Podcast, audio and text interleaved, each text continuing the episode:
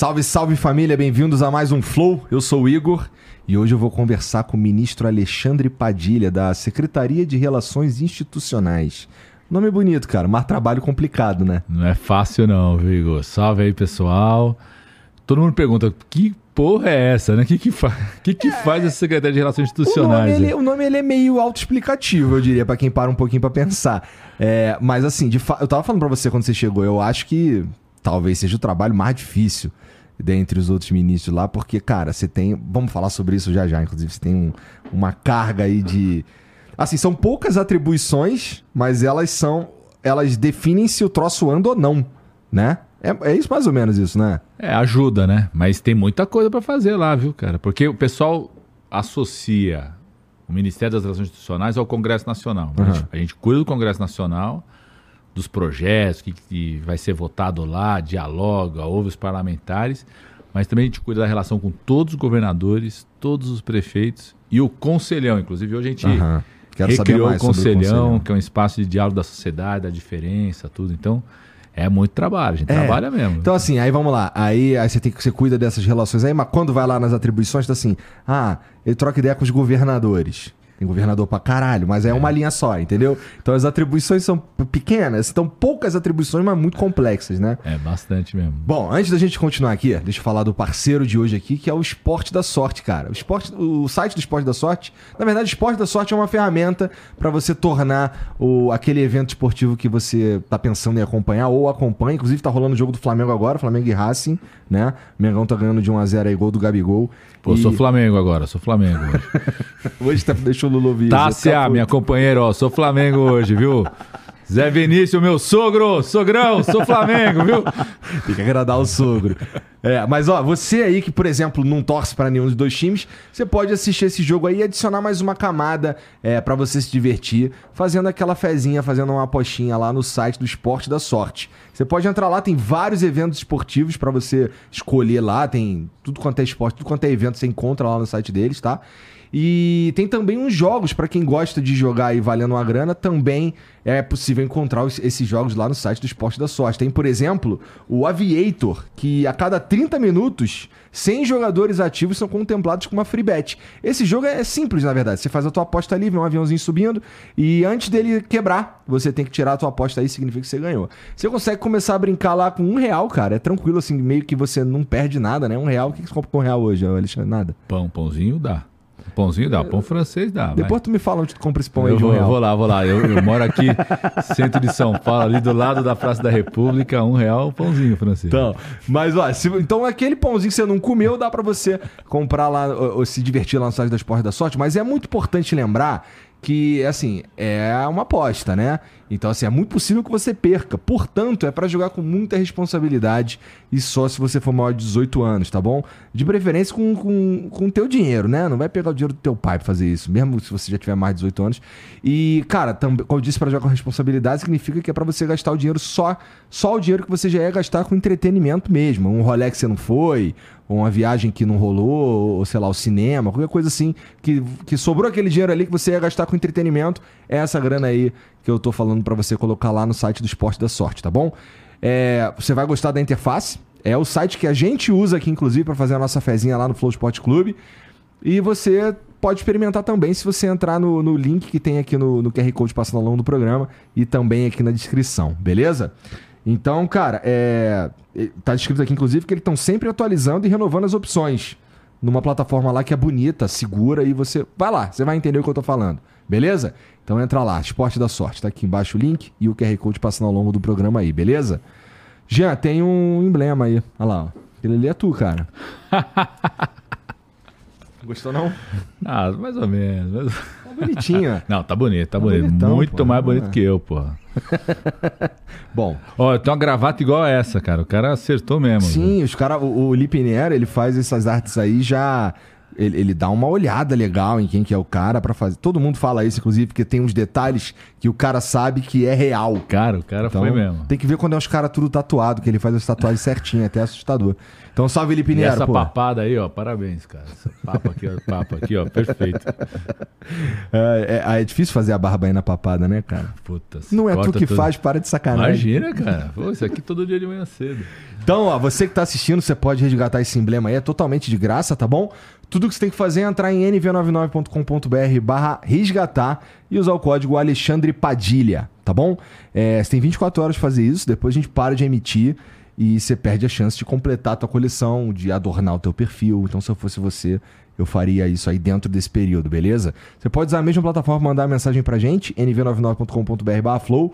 O link tá fixado aí nos comentários da live, é só você clicar que você vai direto pra lá. Aí você pode mandar uma mensagem de texto, áudio ou vídeo, tudo o mesmo preço. Portanto, é mais legal que você mande uma mensagem de áudio ou vídeo. Vídeo é o mais legal de todos. Então tem, ó, vídeo é super legal, áudio é legal e texto é chato. Porque aí você vai ouvir a tua ideia na minha voz. Então manda um vídeo aí, ou então áudio, é mais legal. Mas pode mandar texto também, que eu- que eu leio. Vou ficar, puta, por que o cara não mandou vídeo? Mas eu vou ler assim mesmo, tá bom? É isso. Ô Alexandre, cara, hoje rolou o, a recriação do Conselhão, né? O Conselhão é um apelido de um... É... Explica pra mim o que, que é o Conselhão. Ô, deixa eu falar uma coisa, Igor. Isso surgiu no primeiro governo Lula. Sim, em 2006. É, do- 2003 o primeiro. né? Sim, Quando- mas, o, mas eu acho que o. Conselhão surge em 2006, Não, não? não, não, já, já é 2003. É, né? tá. Isso é inspirado. Bom, eu é, não posso querer saber mais que você, então... Não, eu, Tá e na época eu fui ministro também dessa área. Isso é inspirado na Europa depois da Segunda Guerra. É, a Europa, para se reconstruir, resolveu criar o debate que eles falam da concertação. Que é o seguinte, eu quero botar um lugar onde eu boto todo mundo que pensa diferente. Então, empresário, trabalhador, ativista de algum tema, tudo. Mas os caras vão sentar numa mesma mesa e começar a construir consenso. Viu? que é diferente, continua diferente, a gente discorda sobre determinado tema, mas tem coisa que a gente deve discutir junto, entendeu?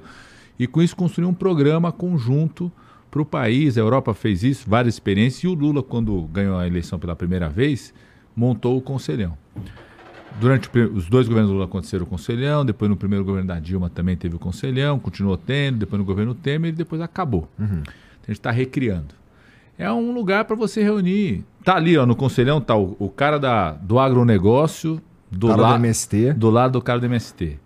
Tá o cara da Febraban, dos bancos, do lado dos sindicatos bancários. Felipe Neto tá lá? Felipe Neto tá lá. Ho- Hoje ele não foi porque ele tá fora do país, não pôde estar, mas tá lá. É um cara que tá lá. Porque a gente fez o quê? A recriação do Conselhão agora. Né? Ele- mais de 200 membros. Tem uma diferença em relação ao que foi lá no governo Lula atrás. Porque mudou a sociedade. Mudou. Por que, que o Felipe Neto tá lá? Porque, pô, esse debate da rede social, o, espaço de debate, debate, isso tem a ver com a democracia, tudo tá, é uma coisa nova, que não existia há 20 anos atrás. Nesse ponto, eu acho que tinha que ter um cara que discorda do Felipe Neto e trabalha na mesma área. Ah, é bom. Porque o, o, o- o Felipe Neto, ele tem umas ideias até assim. é, e isso aqui não é demérito, Sim. é só. é, eu acho ele alinhado demais com o governo. E aí ele. Não sei se ele tá apto a falar por todos nós, entendeu? Não, não, mas não. Mas não, eu só- a- eu só tô a divagando. Não, não, mas a ideia não é um cara que tá lá falando em nome de todo mundo também, não. Tá. Mas tem divergência lá. Como eu te falei, Com tem o- certeza. O, cara do negócio, tem o cara é, empresário. O cara da Google, que teve puta debate essa semana, tava lá, entendeu? É, o cara da Meta lá. Então, a ideia é ter um lugar onde se reúna toda a divergência, a gente dividiu em quatro. Né? Ah. Tem representantes do, de empresários, então da indústria, setor de serviços, tecnologia de informação, essas novas atividades econômicas, então o cara de aplicativos, fintech, não Aham. sei o que, que não tinha 10, 20 anos atrás. Então tem empresários, é, empreendedores, aí você tem representante dos trabalhadores, então movimento sindical, mas você tem outras formas de organização dos trabalhadores hoje. Então tem o cara das comunidades, de, de grandes comunidades, então, tem o pessoal do Complexo do Alemão, tem o pessoal do Heliópolis. É, representantes que a gente chama de ativistas pela democracia, que lutaram pela democracia no período mais recente. Então tem juristas lá que fizeram debate da democracia, gente da, de rede social, tudo. E o debate da, da, da diversidade, da sustentabilidade. Então tem ah, ativista sobre direito da população negra, é, da pauta das mulheres, muito debate da sustentabilidade, porque o Brasil, a grande oportunidade que o Brasil tem é, econômica, para gerar renda, emprego, é o tema ambiental. Como Pô, é que vocês escolheram os caras para estar tá lá? São, assim, em números grossos, assim, tem quantos caras participando do conselho? Hoje, hoje a gente lançou o conselhão com mais ou menos 240 caras. Tá. É, a gente foi ouvindo, né? Tem muita gente que pediu. A gente falou assim, ó, vamos... Dia 1 de janeiro, o Lula falou, quando recriou o nosso ministério, que não existia, o Ministério das Relações Institucionais tinha acabado, então uhum. então recriou um lugar que vai cuidar do Congresso, dos governadores e prefeitos e criar o Conselhão. Lançou lá, fez a medida provisória, tudo. Aí começou a aparecer pleito, gente querendo, eu quero estar, tá, não sei o quê. Muito cara que teve da outra vez, pô, vai voltar a ter o Conselhão, quero estar, tá, tudo. E a gente foi conversando com o presidente, a gente lá enquanto SRI, e tentamos fazer essa diversidade, entendeu? Por exemplo, a gente estava preocupado em ter gente de todas as regiões do país. Do, o anterior não tinha. Dessa vez tem gente de todas as regiões, a gente descobriu que tem gente de todos os estados. Eu li também você falando que uh, uma das, das coisas legais desse novo conselhão é que tem muito mais mulher também. É, a média dos outros era 10, entre 10 e 15%. Está chegando Agora, a 50%. É, quase 50%. A gente vai lutar aí nos próximos. E isso é legal, porque assim aumentou muito o número de mulheres empresárias. Então tem CEOs de bancos, CEOs de empresa. É, a gente lutou muito, ó, representante sindical, pô, pega uma presidente de sindicato que seja mulher. Então aumentou também na representação sindical, no, nos defensores da democracia, é, líderes de cooperativas. Tem então, uns caras sabidamente a oposição no, no conselhão? Oposição no sentido que não concorda com tudo que o governo faz. Isso tem. Tem gente que, pô, tem gente que, é que defendeu o Bolsonaro, Isso. tem empresário que defendeu o Bolsonaro, Isso. tem empresário que teve junto com o Bolsonaro em várias paradas, tá. no governo anterior. A isso é importante. É essa. Lógico, eu considero isso muito importante. É. Ô, ô, Igor, a gente precisa retomar o diálogo no país. Cara. Isso eu concordo. Não gosto de concordar com político, não, não mas, mas eu concordo. Não, é isso, cara. Você está concordando com o Alexandre, parceiro. tá bom, tá um bom. médico, o cara que é médico, professor universitário, porra. deputado, tudo, ministro. Mas a gente precisa retomar o diálogo no país. Eu também cara. acho, também cara, acho. Tá, tá, não, a gente não vai para lugar nenhum. Se, sabe uma coisa que eu falei hoje no Conselhão? Porque a gente tá lá, os 200 caras. Aí a gente faz pequenas mesas. E o cara não chega lá e escolhe para sentar, não. Você, você, para quê? Para o cara sentar, o cara do agronegócio sentar do lado do cara do MST. E, e, uma das coisas que eu falei no discurso, eu falei assim, ó, vocês estão sentados do lado de gente que vocês nunca viram na vida, mas você já conhece o cara pelo que o cara, um trecho da internet, uhum. um Twitter sobre o cara, você já tem uma... uma já você, chegou enviesado. É, você tem um preconceito sobre o cara, uma previsão sobre o cara, você vai conhecer o cara ali, entendeu? Então eu acredito que o, o Brasil precisa retomar o diálogo. Retomar com respeito. Ninguém precisa concordar com todo mundo, mas precisa respeitar a opinião do outro e retomar o diálogo. Né? Uma reunião boa, Igor, é aquela reunião que você entra com opinião e sai com outra. Você não precisa sair com uma opinião completamente diferente, mas uma mediação daquilo que você ouviu, cara. Alguma coisa daquela conversa ali fica é em você, né? Se você entrou gente... e saiu com a mesma, bicho. Mas para isso a gente precisa partir do princípio que ninguém é dono da verdade. É isso. E isso está difícil no Brasil hoje. Mas né? a gente precisa retomar isso, cara. A gente precisa retomar. É parte do teu trabalho e, também, não é? Do meu trabalho, se tem um cara que gosta de ouvir é o Lula, sabe? Então. Ah, não demorou é, tanto, citou o Lula rápido. meu chefe, né? Meu chefe. Mas é, mas é isso. É, é um cara assim, eu aprendi aprender a ouvir, lógico que não foi só com Lula, antes também, mas com Lula muito, enquanto da arte da política. Uhum. O Lula é um cara que entra numa reunião, raramente ele é o primeiro a falar. Às vezes ele fala, faz uma pergunta, uma provocação e quer ouvir todo mundo. Você pode ver, o, o, o, ministério, os 37 ministros, tem gente de posições diferentes, sabe? Realidades diferentes, partidos diferentes ele gosta de ouvir e faz uma síntese daquilo que ele vai juntando ali. É, eu, eu, eu, trabalhei, eu sou, sou médico, sou médico infectologista, que formado em São Paulo, tudo. E tinha acabado a minha especialização aqui na USP, no HC, fui coordenar o núcleo da USP lá no meio da região amazônica. Então fui morar lá na região amazônica. E, e tive muito contato com populações indígenas, né? É, cuidando do pessoal, e depois comecei a, a, ajudar outros médicos em outras regiões. Tudo. Então, o povo chavante tem um negócio que eles falam assim, o discurso polifônico. A ah. Assembleia do Chavante é o seguinte, você vai lá, os 30 caciques. Cada um começa a falar e um fala em cima do outro e vai construindo opinião em cima do outro, entendeu? Depois faz uma síntese. O, o, o Lula é isso, cara. Ele chega numa reunião, os ministros, junta todo mundo lá, começa, sabe? Então, você tem que. A gente tem que voltar a ouvir, cara. Esse voltar conselhão, lá no passado, da, na, na, primeira existência dele, É, tu consegue me dizer aí, sei lá, uma, uma paradinha que ele foi importante para uma tomada de decisão, cara? Ó, vou falar uma coisa. Vou falar uma coisa que eu sei que você foi pro-unista. Ah, porque eu vi. eu fui. E não, eu- um dos programas que eu, que eu já assisti seu, dos Mas o do Lula foi, foi com o Lula. perdeu, né? Então, aí Eu ele, falei com- ele, falei ele, pro Haddad ele- ele falou do ProUni. O ProUni, o debate do ProUni começou no Ministério da Educação, mas a construção e o debate rolou no Conselhão. O, o, o, o Haddad fazia parte do Ministério da Educação, ele estava no Ministério do Planejamento ainda, nem estava na Educação quando começou o debate. Depois foi lá para o Conselhão, porque o que aconteceu? Ali no Conselhão estava o pessoal que defendia a educação, estava os empresários da educação, estava o Lula querendo botar pobre na universidade e fala, pô, isso aqui é um negócio que todo mundo pode ganhar, né? É, o Minha Casa Minha Vida, a mesma coisa. O que foi o Minha Casa Minha Vida? Minha Casa Minha Vida foi, você vai lembrar, teve em 2008 teve a crise dos Estados Unidos e quase arrastou o mundo inteiro. E, e aí, no conselhão, os empresários preocupados, dono de banco preocupado com a crise, o presidente Lula preocupado, tinha que gerar emprego, não sei o quê. E você tinha a turma do movimento de moradia, a gente precisa casa, precisa casa. Os empresários que constroem casa, os banqueiros que financiam, falam assim, pô, isso aqui pode ju- ajudar todo mundo, entendeu? Minha Casa Minha Vida pode ajudar todo mundo. Uma forma de construir mais rápido as casas, gerar emprego, compra material de construção, azulejo, vaso sanitário, assim vai, vai mexendo a, a indústria como um todo, gera mais emprego e garante moradia para a população que mais precisa. Então o conselhão pode ser esse espaço, entendeu, Igor? De você pegar coisas onde todo mundo pode ganhar. O, o Brasil, agora uma coisa mais. Eu, eu fui lá, eu era ministro da coordenação política em 2009 e 2010, né? Então, da, da outra vez no governo do presidente Lula. Então, os dois últimos anos eu coordenei também o Conselhão. Os oito anos do governo Lula foi o único período na história do país que três coisas aconteceram ao mesmo tempo. Quem fala isso é a Fundação Getúlio Vargas, não é nenhum economista do PT.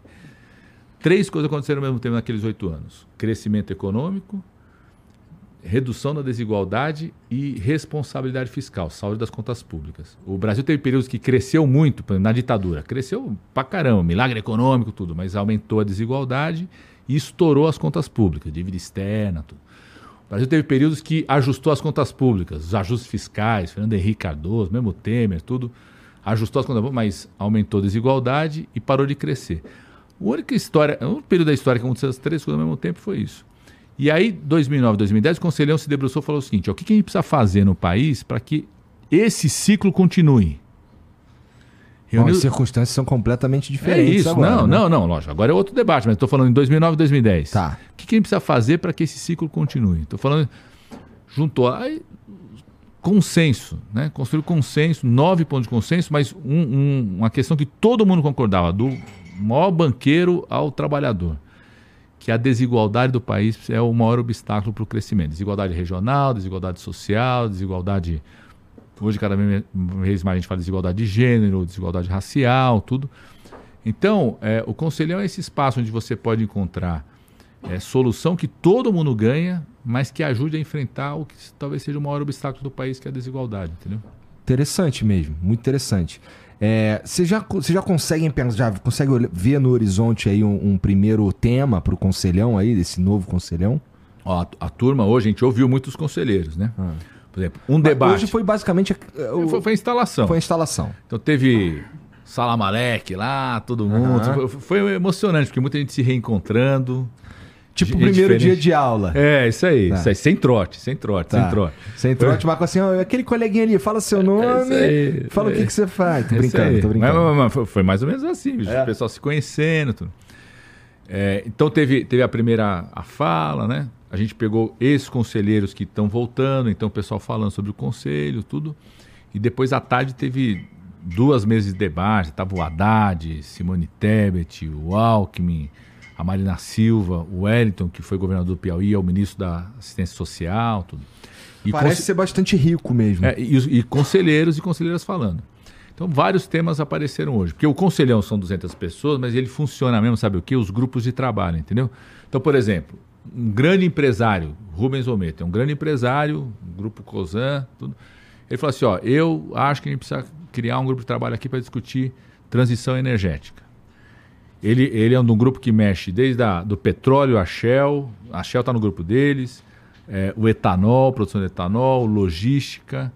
Eu acho que tem um debate que o Brasil pode capitanear no mundo inteiro, que é a uhum. transição energética. Diálogo com a questão ambiental, energia eólica, o etanol, carro híbrido, é, o, o, o, o, tal do hidrogênio verde, tá certo? Que é um potencial que o país tem. Então a gente vai montar um grupo de trabalho sobre isso. O outro sobre educação digital.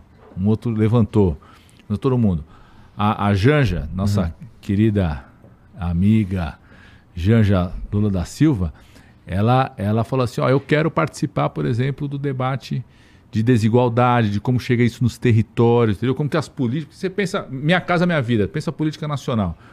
Mas o Minha Casa Minha Vida aqui no Heliópolis, que é a maior favela da cidade de São Paulo, eu conheço pra caramba, trabalho com o pessoal da UNAS lá, a forma de implementar Minha, minha Casa Minha Vida é diferente aqui em Heliópolis, que é diferente do interior de São Paulo, diferente do interior do Nordeste. Então, como que isso chega no território, né? Então vai ter um grupo de trabalho para discutir essa coisa, como que as políticas chegam no território, característica de cada território, né? É, o debate do crédito, a Luísa Trajano estava lá, preocupada com o tema dos juros, com crédito. É, o, presidente Lula está construindo um programa chamado Desenrola para tentar resolver a questão da dívida das pessoas. Então a gente chamar os varejistas para os caras entenderem, ó, isso aqui pode funcionar melhor, dialogar com os técnicos do, do, do Haddad, do Ministério da Fazenda, com o Banco do Brasil, com a Caixa. Então saíram algumas ideias de grupos de trabalho. O conselhão agora é mais moderno, então tem um negócio digital também, o pessoal pode participar, tudo. Então vai, no começo da semana que vem, fecha os grupos de trabalho. Quem vai para cada grupo de trabalho, a gente tem prazo. Tem grupo de trabalho vai ter 30 dias, outros 60 dias, 90 dias. Vamos, vamos debater aí, vamos Entendi. debater. Cara. E é importante que o ministro das Relações é, como é que é? Institucionais. Institucionais esteja lá, é importante mesmo. E, cara, assim, é, uma parada interessante sobre o teu trabalho é o seguinte. É, daqui a pouco, se tu não conseguir falar com os caras lá para eles aprovarem lá a MP, você não é mais ministro. fique tranquilo que eu sei o que é isso. Sou experiente, vivi, eu tenho 51 anos já, mas vivi o que é ser ministro da coordenação política é, da outra vez, né? É, e até é mediação, é tensão, mas eu estou confiante, cara, que nós vamos aprovar. Por exemplo, tem um debate muito importante que é o tal do novo marco fiscal. Sim. O ambiente do Congresso é para aprovar o novo marco fiscal. Estou confiante que nós vamos aprovar. Que estabelece uma regra de como que o país vai ter controle né, é, das suas contas públicas, como que a gente vai investir bem em educação, saúde, moradia, no que precisa investir, sem estourar as contas públicas do país. Estou confiante que o Congresso Nacional vai aprovar, sabe? Tem, tem temas é, que tem um ambiente, inclusive com os partidos de oposição, sabe? Que tem bom diálogo, tudo. Tô... Agora, é o tempo todo, né? O, o, orar e vigiar, é o tempo todo acompanhando ali o dia a dia das é, votações. Porque assim, exatamente, o lance do. É, de conseguir lá que as coisas que as coisas andem e que sejam aprovadas e tal, e que, na verdade, que elas sequer entrem em votação também. É, parece um trabalho muito complexo numa, num cenário que a gente tem uma polarização forte, né? Tem um sentimento antipetista forte, né? É, e uma galera que beira a má vontade mesmo, assim, tanto de um lado quanto de outro, mas que beira a má vontade para fazer as coisas andar mesmo, né? Isso eu não tô citando aqui, é a galera cobrando cargo, galera que para mim é uma das coisas mais esquisitas da política, para usar uma palavra branda. É, mas assim, sobre esse lance do. O, eu tô, assim, eu, eu realmente estou preocupado com essa parada da. Do, vamos lá, vários ministérios foram recriados, né? Várias coisas é, naquele, no, no lance lá em 1 de janeiro. Ministério e, assim, da Cultura, igualdade racial, coisa isso. que já se destruída. Eu sei que tem, tem um prazo acho que de 60 dias, que é renovado automaticamente por mais 60 dias e tá vencendo essa porra, cara. Não, mas vai, isso vai aprovar, vai aprovar. Tô tranquilo quanto a isso. Assim, até o final de junho, é, a medida provisória instalou a comissão, tudo. Semana que vem apresenta um relatório. É, não só esse, novo Minha Casa Minha Vida, novo Bolsa Família. É, tem, tem um montão de coisas. Várias né? coisas foram recriadas, uhum. que o Congresso Nacional vai lá e tenho certeza que o ambiente é para aprovar, para aprovar. Estou é, muito confiante com isso, cara. Agora é o dia a dia, é o trabalho, é o dia a dia, né? Conversar, dialogar. Mas você sabe uma coisa, ó, é, tem uma coisa que na transição, a gente nem era governo ainda. Ah. Na transição Você precisava aprovar o que a gente chamava da PEC da transição. O que, era? Mudar a Constituição para garantir recurso. Por exemplo, o presidente Lula aumentou o salário mínimo, deu, aumentou a isenção agora do imposto de renda. Né? Quem ganha até 2.640 não paga, tem isenção de imposto de renda, não paga imposto de renda. Né? Nunca mais tinha, tinha sido feito esse aumento da isenção. É, recriou Minha Casa Minha Vida, voltou a investir em estrada, tudo. Tudo isso foi recurso garantido ainda na transição, entre novembro e dezembro. Muita gente fala assim: ah, é impossível vocês aprovarem. A gente conseguiu aprovação ali, inclusive com votos de partidos que são de oposição, entendeu?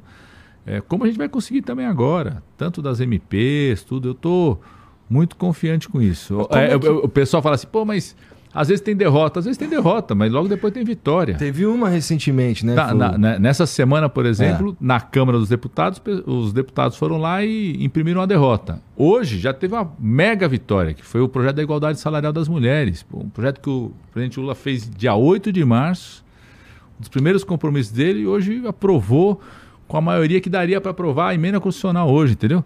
É igual, é igual campeonato, cara. É igual o, o é seu igual Flamengo. Flamengo. Você tava, é. tava vibrando com o Flamengo que o Gabigol fez gol. Hoje tava um tempão sem fazer gol, Salve, cara. Gabigol. Vamos tinha, meter mais aí, Tinha porra. perdido pro Botafogo outro dia, bicho. Per, é, perdeu cara? e tá ganhando hoje do Racing, cara. Não, não tô te entendendo não, isso, isso aqui é... é...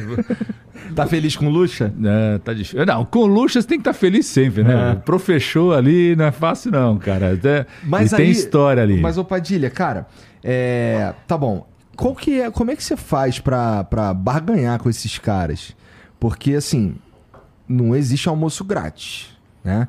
Então o cara ele vai estar tá contigo ali. Se tu, por exemplo, você falou, partidos de oposição votaram com a gente, não sei o quê. É, eu, eu, eu, faço ideia de como funciona a política e tal. É, mas, cara, você precisa ceder pro cara ceder também, né? É aquele, igual no Tropa de Elite lá, quem quer rir tem que fazer rir.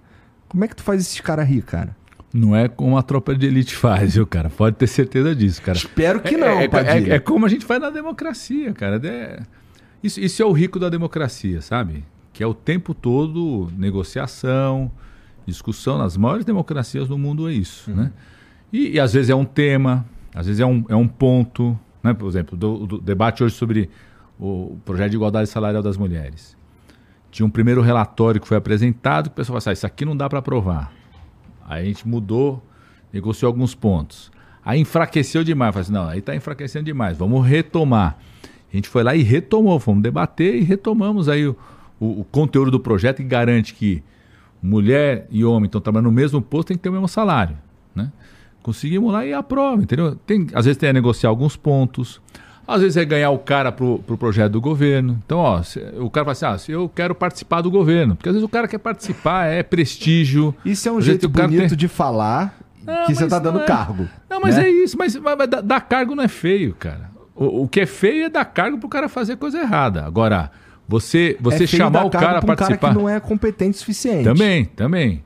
E aí, às vezes, você vê pelo currículo, você acha que o cara é super competente, de, descobre que o cara não é, você tem que tirar o cara. Mas entendeu? eu entendo que isso é uma das ferramentas. Não, mas é, é, é, o tempo todo e às vezes o cara participar do projeto, entendeu? Às vezes o cara quer estar tá lá, é prestígio, quer participar do projeto. Às vezes o parlamentar que é lá da cidade fala assim, pô, eu não tenho prestígio. Não, consegui, ó, tem um cara que está lá, entendeu? Isso é, as democracias do mundo fazem isso. O, o mundo que é parlamentarista é até mais explícito isso da Terra, né? Destitui um governo, tudo depende da composição da maioria do governo ou não. Né? Às vezes o cara quer participar do projeto, quer anunciar o projeto. Né? Minha casa, minha vida. O cara quer participar lá do anúncio lá, ó. Eu tô, tô junto, eu que uhum. conquistei. E, meu, isso é legítimo também, sabe? Porque, cara, ó. Eu sei, eu sei que não é, não, é emprego, não é o pior emprego do mundo, não. Mas você ser deputado, ser vereador, você vai lá disputar voto conseguir ser eleito, reeleito, é uma batalha. Não é, não é a pior coisa do mundo, não. Pelo contrário, tá certo? Tem empregos e atividades é, ah, muito piores que o cara sofre muito mais, tá com certo? Certeza. Muito e mais, assim, muito tu... mais difícil de fazer. Mas é, o, o, cara às vezes quer ter o prestígio, participar. E às vezes, cara, ó, eu, eu, sou, eu sou médico, sou professor universitário, é, sempre participei da política desde a juventude de alguma forma. Mas assim, nunca tinha assumido nenhum cargo. Estava no meio da Amazônia, trabalhando como médico, coordenando o núcleo da USP. Aí o Ministério da Saúde precisava de alguém que conhecia de saúde indígena. É, os caras que estavam lá no ministério tinham sido meus professores, falaram assim, ó, vem pra cá que Tu já você... era afiliado, já, tinha uma, já- já uma atividade política. Não, não, não. Tinha uma história do PT da juventude, participei do estantil, tudo. Mas estava afastado, Isso, tava isso inspirado pelo teu pai? pelo meu pai e pela minha mãe. Assim, ó, eu. Você tá perguntando isso porque você sabe da história um pouco do meu pai. Faço ideia, Contar pro aham. pessoal. Mas assim, eu, eu sou filho de, de gente que, que lutou pela democracia. Eu nasci em 71, no meio da ditadura. Minha mãe era estudante de medicina, de Alagoas, teve que sair de Alagoas para fugir da repressão da ditadura, veio para São Paulo. Meu pai era um jovem estudante de, de sociologia aqui em São Paulo, evangélico, metodista, mas que defendia a democracia. Né? Estava de Wesley ele, né? E aí, é assim, ó. Os dois. é, meu pai foi preso, torturado, tudo. E saiu. Em outubro de 70 ele sai. Depois de 11 meses debaixo da tortura. Pau de arara, sofrer. Sumiu do Brasil, né? Não, aí eu te contar. Ele até hoje tem as marcas da tortura no corpo, na cabeça. Tudo. Ele sai em outubro da tortura, reencontra a minha mãe. Eu brinco que eu acho que eu fui fecundado na primeira noite do reencontro deles, porque eles se reencontram em outubro, novembro, eu nasço em setembro de 71. Em maio de 71, seis meses depois do meu pai ter saído, é, a igreja da qual ele fazia parte, é, outras pessoas voltaram a ser presas pela ditadura, outros irmãos da igreja ali, juventude, tudo. A igreja que ele fazia falou, "Ó, vamos te tirar do país, se você for preso novo, você vai morrer. A preocupação deles era essa. Ele saiu. Ele, tinha, ele tinha quantos anos, desculpa? Bicho, tinha 71, meu pai é de 40. Era jovem. É, não, meu, meu- meu- é, meu pai é de- é de 40, ele tinha 31 anos. É, Bem jovem. Aí. Não, eu não tinha 31. É, é isso aí, 31. Viajando. Aí ele, em maio, maio, minha mãe grávida de mim. Ele teve que sair do país, minha mãe tinha medo de sair do país, porque sair do país não é que você ia lá, ia no avião, ia Isso. aqui, Ia lá com, em tu- com, com Congonhas, todas lá as não. paradinhas garantidas, Não, não, você, você era tinha, bem que, isso. sa- tinha que sair por terra até o Uruguai. É fugido mesmo, Fugir. né? E, a- e a minha mãe com medo dessa história, não queria sair do país de nenhum. Meu pai saiu, foi para o exílio. É, a gente estava aqui em São Paulo, minha mãe né, saiu de São Paulo para se proteger, depois volta. Eu, eu nasci em São Paulo em setembro. Resumindo, eu só pude encontrar meu pai fisicamente em 79, depois da anistia, quando eu tinha 8 anos de idade. É, todo esse período, o contato que eu tinha com meu pai era através de carta, fita cassete, que a, a turma que está acompanhando aqui nem sabe Nem o que sabe é o que, isso. que é. É, então, eu desde muito pequeno, assim, é, desde os quatro anos, eu sempre ouvi em casa esse negócio da democracia, da luta contra a ditadura, da política, porque eu tinha que entender o que tinha acontecido com meu pai, cara. Por que que- entender por que, que um cara que eu mandava carta, que me mandava presente, que eu via a minha avó, que é a mãe do meu pai, meu avô, né? Que eu tinha essa proximidade, mas não podia encontrar. Por quê? Né? Então, desde muito pequeno, eu en- entendi o que era democracia, o que era ditadura, o que era a luta da ditadura. Tinha que sair de casa. Até os 5 anos de idade não tinha casa fixa. Entendeu? Ah, eu li a história da mochila.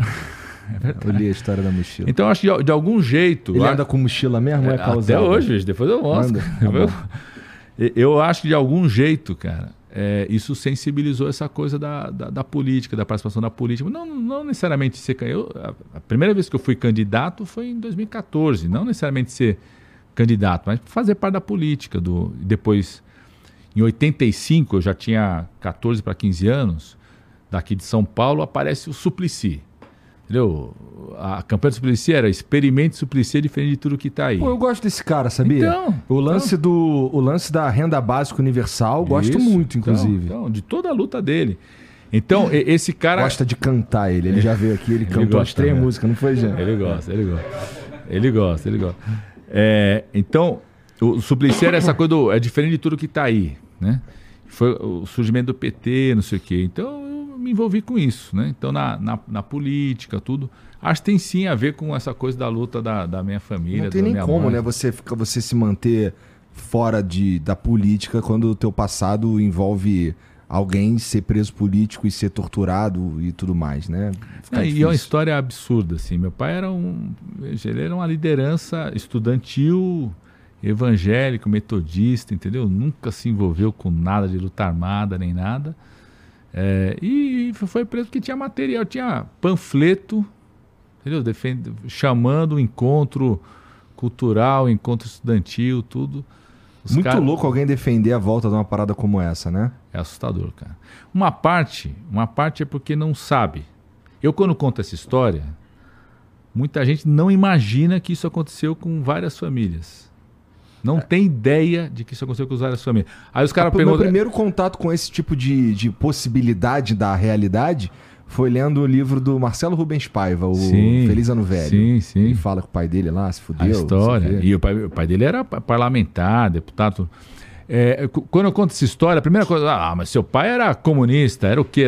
Não, não era nada disso. Meu pai era um metodista cristão que só defendia que a democracia. Que só não gostava da, da, da, ditadura. Da, ditadura. Só achava um absurdo você não poder se organizar, você não poder expressar sua opinião, não poder discutir as coisas. Era só isso, só isso. E isso era vetado. Aliás, eu, meu pai conta, ele depois passou a estudar cada vez mais isso, estuda muito religião, e depois ele começou a estudar a participação da hierarquia, alta hierarquia da igreja, das várias igrejas, com a repressão da ditadura. Né? A história da prisão do meu pai é absurda. Né? É, Essa que tu me contou aqui é, antes da gente começar é absurda mesmo. Posso contar? Pode. É, tava ele mais dois amigos e uma amiga, todos eles jovens, né? Tinham vindo da faculdade, minha avó é, morava ali na Barra Funda, no centro de São Paulo, e eles foram antes na casa do tio de um dos caras. E o tio dos caras era fazia parte da, da hierarquia da igreja. É, e, e, tinha ali um movimento dessa hierarquia da igreja de começar a perseguir os jovens achando que os jovens estavam na luta contra a ditadura, tudo. Então eles vão lá, deixam a, as mochilas, vão lá, iam para o cinema e fazem, ah, vamos na casa da, da, da, dona Anitta, que é a mãe do meu pai, minha avó, que era mineira, então tinha pamonha, pão de queijo, café, aquela maravilha. Então, cafezinho. Então, cafezinho, vamos, vamos lá tomar um café, depois a gente volta e vamos para o cinema. E eles vão lá na casa da minha avó, tomam um café, não sei o quê. O cara, o tio do, dos amigos, né? viu as mochilas, abriu as mochilas, viu o panfleto, chamou o doicode, a polícia, a repressão. Então, quando eles voltam para casa para pegar as mochilas, a polícia estava lá dentro são presos. Né? Os quatro jovens, os quatro ficaram nus durante uma semana inteira, uma delas uma menina, torturado, torturado, torturado, três meses sob tortura. Né? Um deles no, acabou com a vida dentro da cadeia. Teu pai te conta o que, que eles perguntavam? Ah, não. A pergunta, a pergunta é o seguinte, sempre era, né? Você vai encontrar com alguém, né? Por exemplo, eles perguntavam, eles perguntavam muito da minha mãe. Meu pai fala isso, da minha mãe, dos outros amigos. Quem é outro? Mostrava foto. Você conhece a pessoa? É a tortura.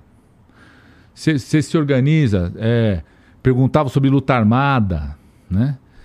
E, e o, o, meu pai meu pai é um cara franzino. Eu tenho, eu tenho 1,83m. Eu acho que puxei meu avô, que é pai do meu pai. Meu pai tem 1,70m, magrinho, franzino. Na época ele era mais magrinho ainda.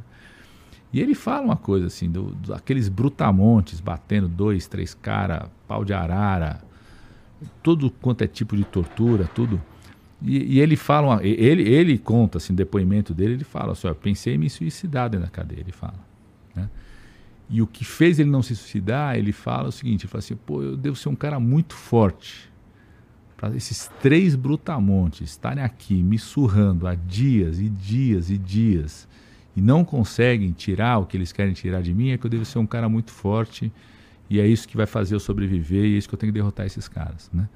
Então, é, é, é, e ele, puta, até hoje tem trauma disso, físico, né?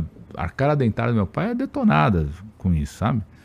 é, dor na coluna, tudo, e trauma psicológico, bicho. Ele tinha um filho que durante oito anos não pôde ver. Eu, eu sou corintiano, estava te contando.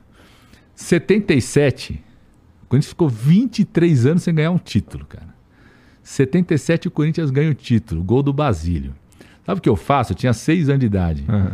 Eu pego uma fita cassete, gravo o Zé Silvério, que era o cara da Jovem Pan, narrando o gol do Basílio mando pro meu pai. Porque o meu orgulho é assim, puta, meu pai precisa ouvir o Basílio, puta festa, precisa ouvir. Teu pai é corintiano? É corintiano. Eu rece... Ele recebeu essa fita, sei lá, dois, três meses depois. Aí manda uma carta voltando. Pô, filho, é, né, é, já sabia que o Corinthians tinha sido campeão, já sabia, não, tem, não tinha internet, mas já sabia. Uma puta emoção ouvir o gol do Basílio, você mandando, não sei o quê, entendeu? Então tudo isso foi, foi separado. Eu, eu, eu, tenho, eu tenho dois irmãos que nasceram no exílio. Meu pai foi para lá e casou com outra mulher, tudo. E, ó, ó, ó, que maluco, eu conheci minha madrasta fisicamente antes de conhecer meu pai. Meu, meu pai foi pro exílio, casou com uma, com. Depois, em 76, ele casa com uma mulher nos Estados Unidos. Ela vem visitar a gente. Conheci fisicamente minha madrasta antes de conhecer meu pai, cara. É. É, é, é, Aí depois os meus irmãos. Aí um irmão nasceu em 76, logo depois que eles se casaram. Depois o outro nasceu em 79. Esse meu irmão que nasceu em 79 é, depois a gente, em 84, já meu pai aqui no Brasil de volta, a gente jogando bola, na quintal da casa da minha avó. Esse meu irmão tinha 3 para 4 anos de idade. E ele conheceu minha voz através da fita cassete, certo? Então ele, por um tempo, ele achava que eu morava dentro de uma caixinha de gravador, velho. Aí, aí, ele, ele falou assim: como é que você jogava bola quando você morava na caixa de gravador? Sabe, a cabeça de uma criança de 3, 4 anos de idade. Como é que você jogava bola? Você gostava, né? Então, é, a ditadura, por isso que é importante as pessoas saberem a memória, porque acho que muita gente que defende intervenção militar, ditadura, ou que defende a ditadura, não, não sabe essas histórias, cara. Não sabe que isso aconteceu. É. Por, por, isso que é importante essa coisa da memória. Por, por, isso que na Alemanha essa coisa do. Eles têm um esforço permanente sobre a memória do que foi uhum. o nazismo, né? Nas escolas, tudo, porque ou você fala sobre isso para as pessoas saberem o que, que mexeu na vida das famílias, de pessoas, né? os traumas que tem. Meu, meu, pai, meu pai era estudante de sociologia. Imagina se meu pai pudesse ter continuado com a carreira dele aqui, né? produzindo aqui. Quantos artistas, quantos professores universitários, eles perderam, a gente perdeu esse potencial, entendeu? Então o país perdeu muito com situações como essa. É, Quando... não, e assim, e, e, no meu caso, assim, me atinge diretamente, né? uma situação como essa que eu não posso falar o que eu penso, tipo, porra, fudeu, né? Meio é. que acabou. Para mim, acabou isso aqui, acabou um monte de coisa. E a sociedade. Pô, assim, até é estranho a gente ter que ficar é, falando que a sociedade perde, porque me parece muito óbvio, né? Me parece óbvio você não poder falar o que você quer. É um problema sério. No entanto, é... eu acho que hoje no Brasil, não sei até que ponto uh, o governo em si está, é, de certa forma, envolvido nessa parada, mas eu vejo, eu vejo que tem um, uma certa vontade de controle de narrativa. Eu posso estar enganado, mas eu vejo isso, vou estudar mais, inclusive, sobre o tema e tal. É, tenho algumas conversas com professores e com pessoas que, que manjam sobre o, o lance do PL das fake news ah, aí. Legal que para eu poder formar uma opinião de verdade, mas a princípio eu vejo ali é, de maneira leiga algumas paradas ali que podem se transformar num controle de narrativa e tudo mais. Eu tenho um pouco de medo do, do que, que pode. Da, do como a PL, que por mais que tenha uma causa nobre ou uma vontade nobre ou sei lá, um motivo de ser nobre, é, coisas acessórias que podem vir daquilo ali afetar a maneira como a gente se comunica, né? Então tem um pouco de medo disso aí, de controle de narrativa, justamente porque qualquer coisa, na minha opinião, que sinalize que alguém não pode falar algo, deveria acender um sinal vermelho gigantesco para quem gosta de democracia. Ah, isso né? sim. Mas o que, que, te preocupa mais? Assim, Cara, eu, eu, gosto de ouvir porque eu acho que esse é um tema complexo pra caramba mesmo. Sim, é complexo. Vi, é vi, complexo. vi você conversando com a Manu ontem. Isso. Sim. E assim, é... eu acho que é super legal e é o problema do, do mundo, né? O mundo inteiro está se debruçando para isso. Como é que a gente é. constrói alguma coisa para? Me chama a atenção também o Brasil, o Brasil, sei lá, acho que é o primeiro ou um dos primeiros que está fazendo um movimento é, desse tipo. Não, bicho. Mas, assim, a é- Austrália, é... Europa, cara. Não, tu, tudo bem. Europa... Lá, lá há debates e tal, não sei não, o quê. Não, mudaram lei, regulação. A Austrália fez a mudança, criando a lei aí há um ano e meio, dois anos, cara. Sobre Mas, forma de regulação. Isso. Eu não. Assim, eu até acho que a gente é devia estar tá discutindo sobre eu isso acho, mesmo. Eu acho. Eu é... acho. foi o que a Manu falou ontem, a lei não é perfeita. E. Bom, de ontem para hoje não dá para dizer que o que eu, eu sei mais ou menos sobre a lei, porque eu não estudei ainda. Hum. Mas, cara, eu, eu tenho uma coisa. O próprio controle de narrativa, por exemplo. Uh, eu sei que esse não é o tema principal da PL, tá? Mas. Quem é que vai dizer o que é fake news? Isso é uma coisa que me preocupa, sabe? É, tava até comentando com ela uma coisa que não tem nada a ver com essa PL, é um outro, uma outra coisa que aconteceu na época das eleições lá, que foi quando o Alexandre de Moraes impediu que um documentário do Brasil Paralelo fosse veiculado para os assinantes do Brasil Paralelo antes dele ver o que, que tinha no documentário. Isso, para mim, o nome disso é censura, tá? É, esse tipo de coisa me chama a atenção assim, tá, porra, e quem é que decide o que, que é Ó, e o que, que não cê, é fake news? Então, você citou um bom exemplo da, da, necessidade de ter a lei, então, né? Porque o, o maior problema é a gente não ter a lei, né? Foi o que ela disse. É, é, é eu nem ouvi esse trecho, mas é o mesmo sentimento, cara. Porque assim, quando você não tem a lei, aí vira terra sem lei, tá certo? Desde o, o, o algum juiz pode tomar uma decisão. Sim. Ou o, o, a força do dinheiro que, que, que ganha a história, uhum. né? Eu acho, assim, é um debate complexo. Eu acho que é um debate complexo e eu acho que é bom a gente poder conversar desse jeito, porque às vezes os caras querem transformar um debate complexo em meme, virou, ah, não, o Ministério da Verdade, uhum. o Ministério. E não tem nada disso ali, né? A princípio, não. É, não, então, então, mas eu acho que a gente precisa. É isso, exatamente. É um debate complexo que precisa discutir. Eu acho que tem uma máxima, cara. Outro dia eu ouvi uma coisa que eu falei, pô, eu acho que tem. Começa por aí. O cara falou um negócio assim: aquilo que é, que é crime na vida real não, não pode ser permitido na vida digital. Sim. Então eu acho, acho que essa é a primeira baliza. Nós estamos preocupados não em opinião, nós estamos preocupados em crime. Aí você pode me falar, pô, o que, que define se é crime ou se não é crime? A, a lei serve exatamente para isso, certo? Para você ir definindo na lei o que, que é crime. Agora, isso para mim é uma máxima, cara. Assim, o que é crime no mundo real não pode ser liberado na, no, no, no, no mundo digital. Mas já cara. não é, né, Padilha? Já não é. Assim, meio que se, se você falar um absurdo na internet, você pode ser processado normalmente. É, eu sei também que não, esse não mas... é o cerne da lei. A lei tá para, na verdade, ela quer mais transparência das, das big techs, etc. Não sei o quê. Essa é a ideia central dela, pelo menos me parece. É...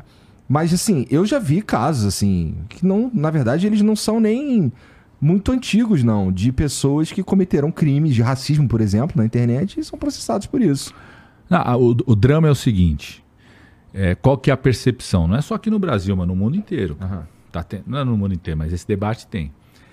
É que existe um mecanismo hoje, inclusive de monetização, de propagação, de como se propaga isso, que é, verdade. Se são crimes que chocam ou que estimulam o ódio, uhum. tudo, é, como isso é monetizado, uhum. isso propaga, gera engajamento estimula ainda mais a isso se propagar.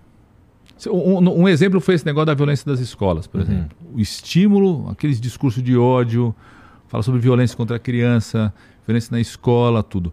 Você foi criando um processo de propagação daquilo, monetizando, ganhando dinheiro, ou seja, tem alguém ganhando dinheiro com isso. Uhum.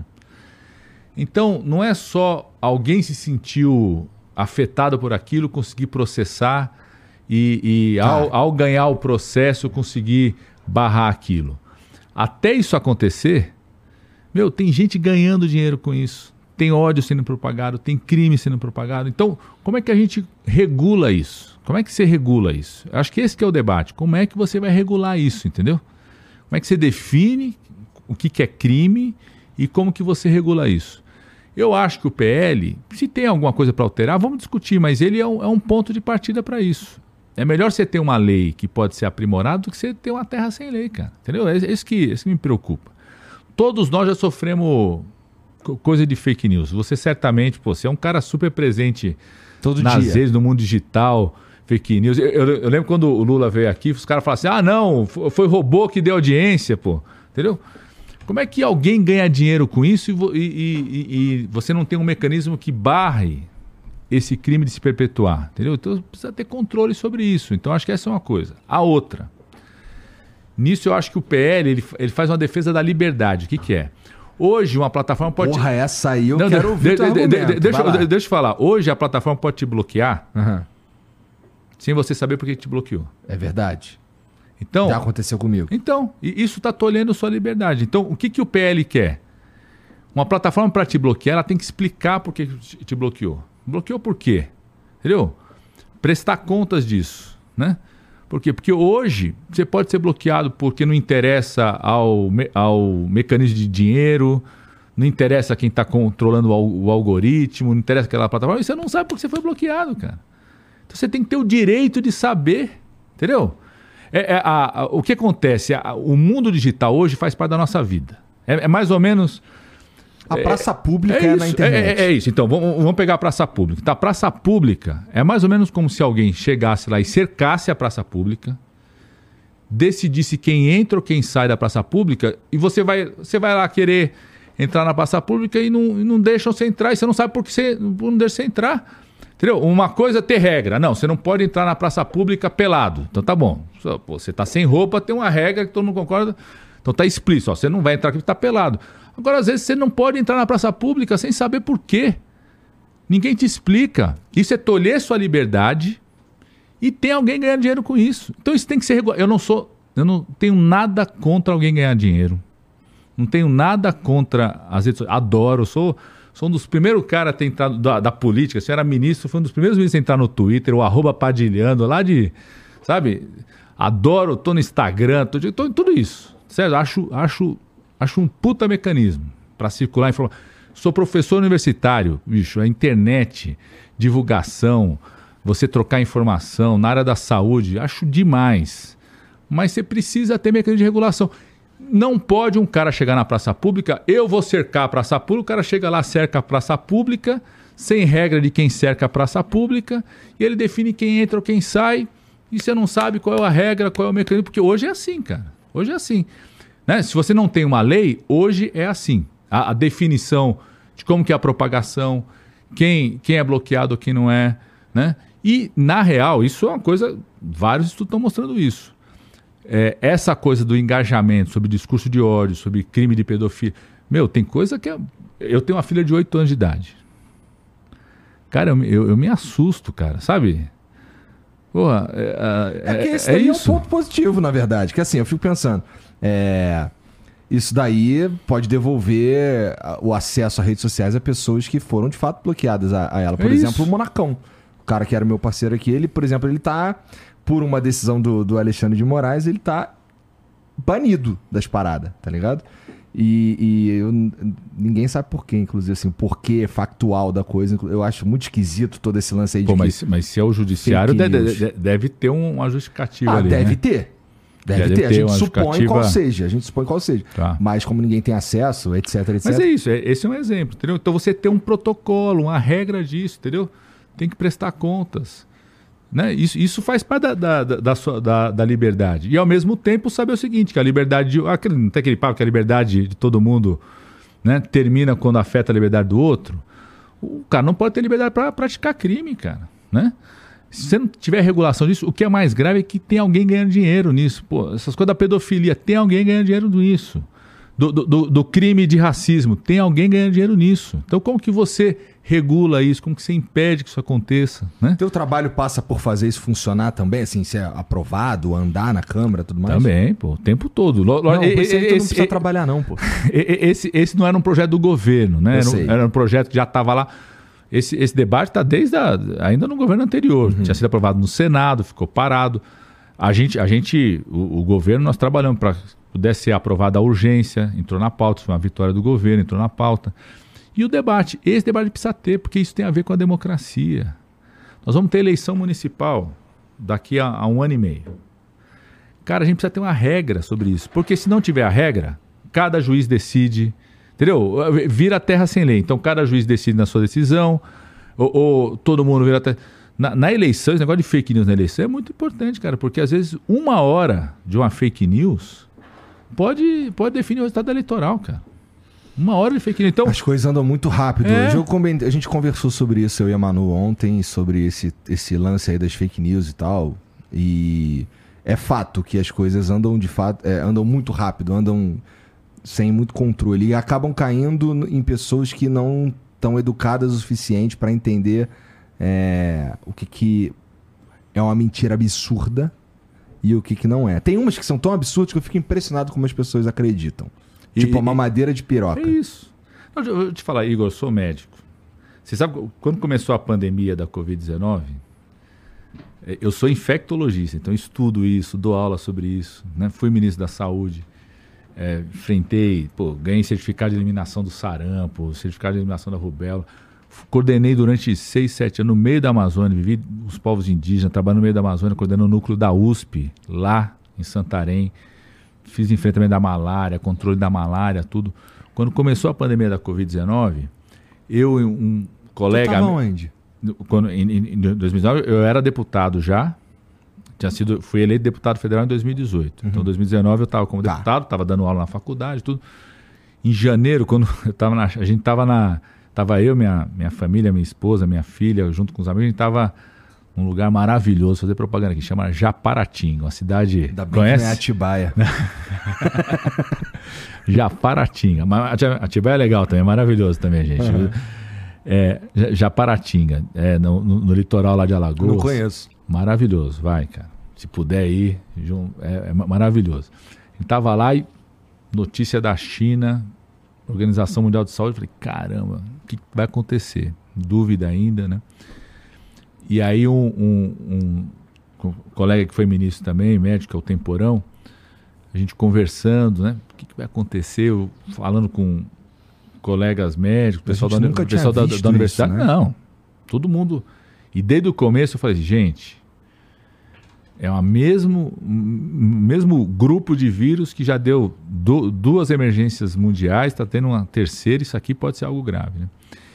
E, e esse, o, Temporão, que foi ministro da Saúde também, no, no governo Lula, foi meu colega ministro, eu era ministro da Coordenação Política da Saúde, ele falou uma coisa assim, falou assim, Padilha, nós vamos ter um outro problema, que não é só a epidemia da Covid-19, vai ser a epidemia da informação.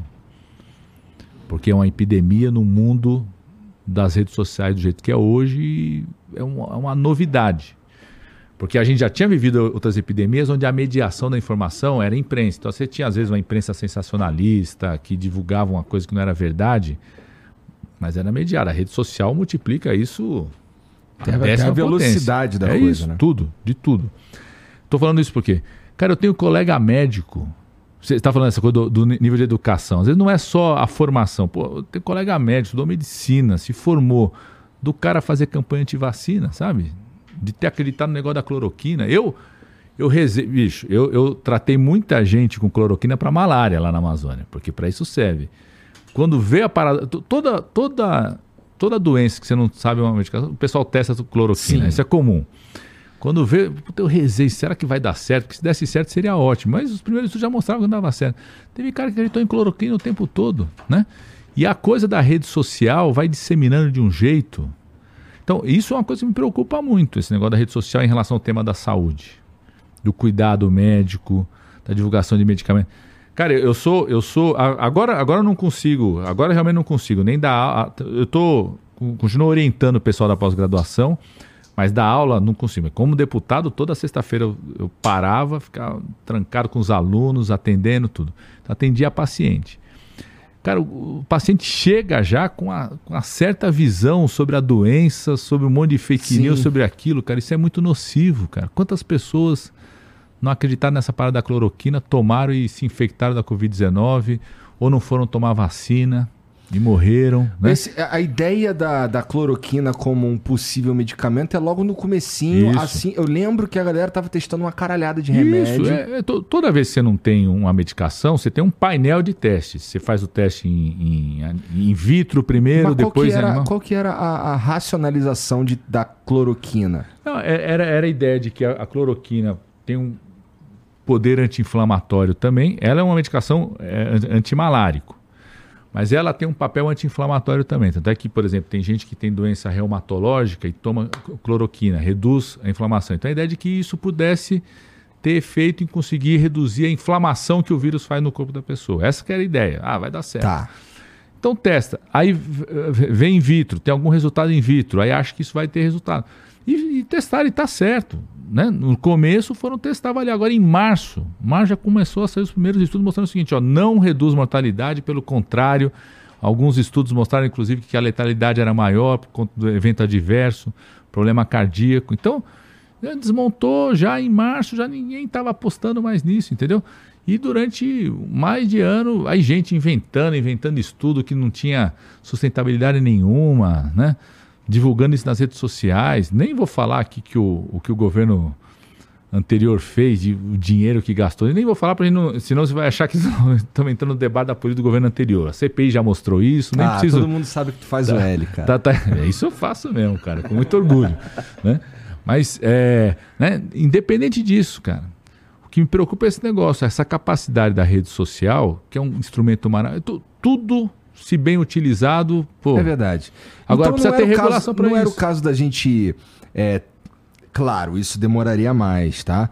Mas educar a população geralmente é o tratamento perene de qualquer problema. Igor, médico, bicho, seis anos de formação às vezes dois, três anos de especialização. Que não sabe lidar com a internet. E, não, não, mas, tô, e esse cara faz que discurso anti-vacina, sabe? Não acredita em vacina, cara. Porque não é, não é só informação. Às vezes a pessoa é movida por determinada atitude por outros pessoal, é, outros afetos, é, é, outras coisas que motivam a pessoa a abraçar aquilo lá e ter aquela atitude. Às vezes, não, não à toa a Alemanha nazista, naquele momento, era o país da Europa que tinha o maior nível de educação naquele momento. É, é uma coisa meio assustadora isso. Né? É assustador você ver médico que co colaborou com o nazismo, por exemplo. Porque não é só conteúdo de informação. Porque não é, não, é só conteúdo educacional. Às vezes é formação de valores, às vezes é outros afetos, às vezes é a posição política do cara e o cara se move por aquilo, né? E a rede social precisa ser ter alguma forma de regulação para que ela seja aquilo que, que, é, que é bom, pô, troca de informação, produção de conteúdo, tudo, e não lugar de propagação de ódio ou de propagação de crimes, cara. É essa que é a preocupação, né? Para mim essa essa frase, a gente não pode achar que uma coisa que é crime no mundo real possa ser liberado no mundo digital. Hoje, infelizmente, infelizmente, tem crimes que são não são não só são liberados, mas tem gente que ganha dinheiro com engajamento, com a propagação dentro do mundo digital. Então precisa ter uma regulação sobre isso. Estudarei sobre isso daí, mas a princípio eu sou contra. é... mas, eu, mas eu vou estudar. Discutir, é e assim, isso. cara, eu não tenho vergonha nenhuma de voltar aqui depois é e dizer, isso. cara, eu tava enganado. Não tem vergonha nenhuma. É não, tem, não tem esse problema, não, irmão. Eu, eu, eu, também não, cara. Entendeu? Se eu, putz, isso aqui era furada, não, vamos. Eu não tenho. O que eu acho que é um problema complexo, não é um problema só do Brasil, os outros países estão fazendo isso, vários estão tem, tem país que criou um modelo criando uma agência para isso, tem país que criou um modelo é, estabelecendo acordos para isso, tem país que criou um modelo onde o negócio é autorregulado, mas tem parâmetros pré-definidos. O que, o que precisa, precisa ter uma lei, cara. Senão é terra sem lei. Hoje, na boa, hoje a propagação de crimes na, na rede social é uma terra sem lei. Isso não pode continuar. Vou pensar sobre isso. Eu também. Não, assim, na verdade, assim, eu é. concordo contigo que e, o que é crime e, é crime. Então... É isso. E concordo com você que a gente não pode abrir qualquer possibilidade de que isso seja uma forma de censurar o indivíduo. Inclusive, você vê lá, a lei não, não, não vai para cima do indivíduo. Não né? vai, ela, mas ela, ela pode respingar. Então, não, esse mas, é o meu mas medo. isso é fundamental. Como que você garante que o negócio não vá para cima, seja uma censura de opinião, uhum. não vá para cima do. Isso é fundamental, fundamental também. mesmo. É. Cara, qual que é a tua, qual que é a principal, a tua principal dificuldade no trabalho que você desempenha hoje, que você volta a desempenhar em 2023, cara? É que é o seguinte. É parecido com a primeira vez que você fez? Assim, você encontrou tem, um cenário parecido? Tem, coi tem coisas que são muito parecidas, né? Que é o tempo todo essa coisa do diálogo. Três, quatro da, jantar. Da, três, quatro jantar por noite, negociação, é, discussão. É, é, é uma relação institucional, também é sempre relação de poder, então tem disputa de poder, divergência. É, se acorda de manhã sabendo vai ter uma crise ou vai ter alguma situação, isso é muito parecido. É, Mas lá no primeiro vocês tinham maioria, vocês eram. Não, não tinha, não, cara. Sempre foi muito difícil construir é. maioria, tudo. Você tinha uma popularidade muito grande do presidente Isso. no final do governo. No final do governo o presidente tinha uma popularidade, não. Mas sempre o tempo todo ganhava, perdia a votação, sempre foi assim. O que eu acho que tem de diferente hoje? Primeiro, essa coisa de uma coisa de uma polarização absurda que não faz sentido que a gente precisa desmontar. Das pessoas nem pararem para ouvir o outro, sabe? Discutir. Isso parece bem claro. Isso. O, o, outra, essa coisa da, da, da lacração. Uhum. Sabe? É, então, é, do, do, cara ir lá para o plenário do Congresso mais preocupado em lacrar do que se debruçar sobre o projeto, discutir, sabe? E isso, isso tem um, é, eu acho que isso tem uma mudança. Isso não era tão intenso lá, não. A outra tem uma fragmentação. E a gente viveu quatro anos durante o, o governo Bolsonaro, independente de quem concorda ou não com o Bolsonaro. Não estou aqui para julgar quem concorda com o Bolsonaro, quem votou no Bolsonaro. Tem muita gente que votou no Bolsonaro e se arrependeu. Tem gente que continua defendendo o cara mas foram quatro anos de fragmentação total na relação com o Congresso, de conflito o tempo todo. O, esse, o teu ministério deixou é de existir. Deixou né? de existir. De uma certa forma, o, o Bolsonaro é, terceirizou a coordenação é, para fora do governo. Então, você reconstruir isso é um trabalho muito mais árduo do que foi lá é, da outra vez que a gente passou. Mas eu estou animado, cara. É difícil, trabalho pra caramba, acordo cedo, vou dormir tarde, é cada dia uma coisa diferente. O presidente Lula cobra todo dia. Ele, ele o presidente Lula é aquela cara de vovô, tranquilo, ele é mesmo afetuoso, mas cobra, o homem cobra todo mundo. Ó, oh, quero que as coisas aconteçam. Tem que cobrar, o papel do, do líder é esse. É, tem que acontecer, discute com todo mundo, chama os ministros, tudo. Então é, é trabalho intenso, árduo, né? Mundo muito fragmentado, muito polarizado. Mas eu tô animado, cara. Eu vi animado. o Lira falando, eu vi o Lira falando o seguinte, cara. É, e aí você me corrija se eu estiver errado. É, que, cara, que vocês conseguem conversar com todo mundo, tudo mais, se reúne, se reúne, se reúne, mas decide pouco. O que, que ele quis dizer com isso, cara? Que assim, que é, falta. Falta o quê para decidir as paradas mesmo? Não, tem várias coisas que a gente toma decisão. Tem várias medidas provisórias, votações que nós ganhamos, né? é, votações que foram conquistas importantes. Hoje, um exemplo, pô. Lula decidiu no começo do ano, mandou o projeto de lei dia 8 de março, hoje aprovou na Câmara igualdade salarial das mulheres. Uhum. Vitória importante. Né? Tem uma coisa que é o seguinte: o Congresso se acostumou do governo Bolsonaro de uma certa forma de, de, de conduzir as coisas. Né? É, sobretudo em relação. É, é que ele quase terceirizava tudo para o Congresso. E a gente tem um, a maior liderança política do país, que é o Lula, que gosta de fazer política, gosta de discutir. Nós, ministro, eu fui, sou deputado, sou deputado reeleito, gostamos de estar lá. É entendeu? a maior liderança política do país, empatado em primeiro lugar, né?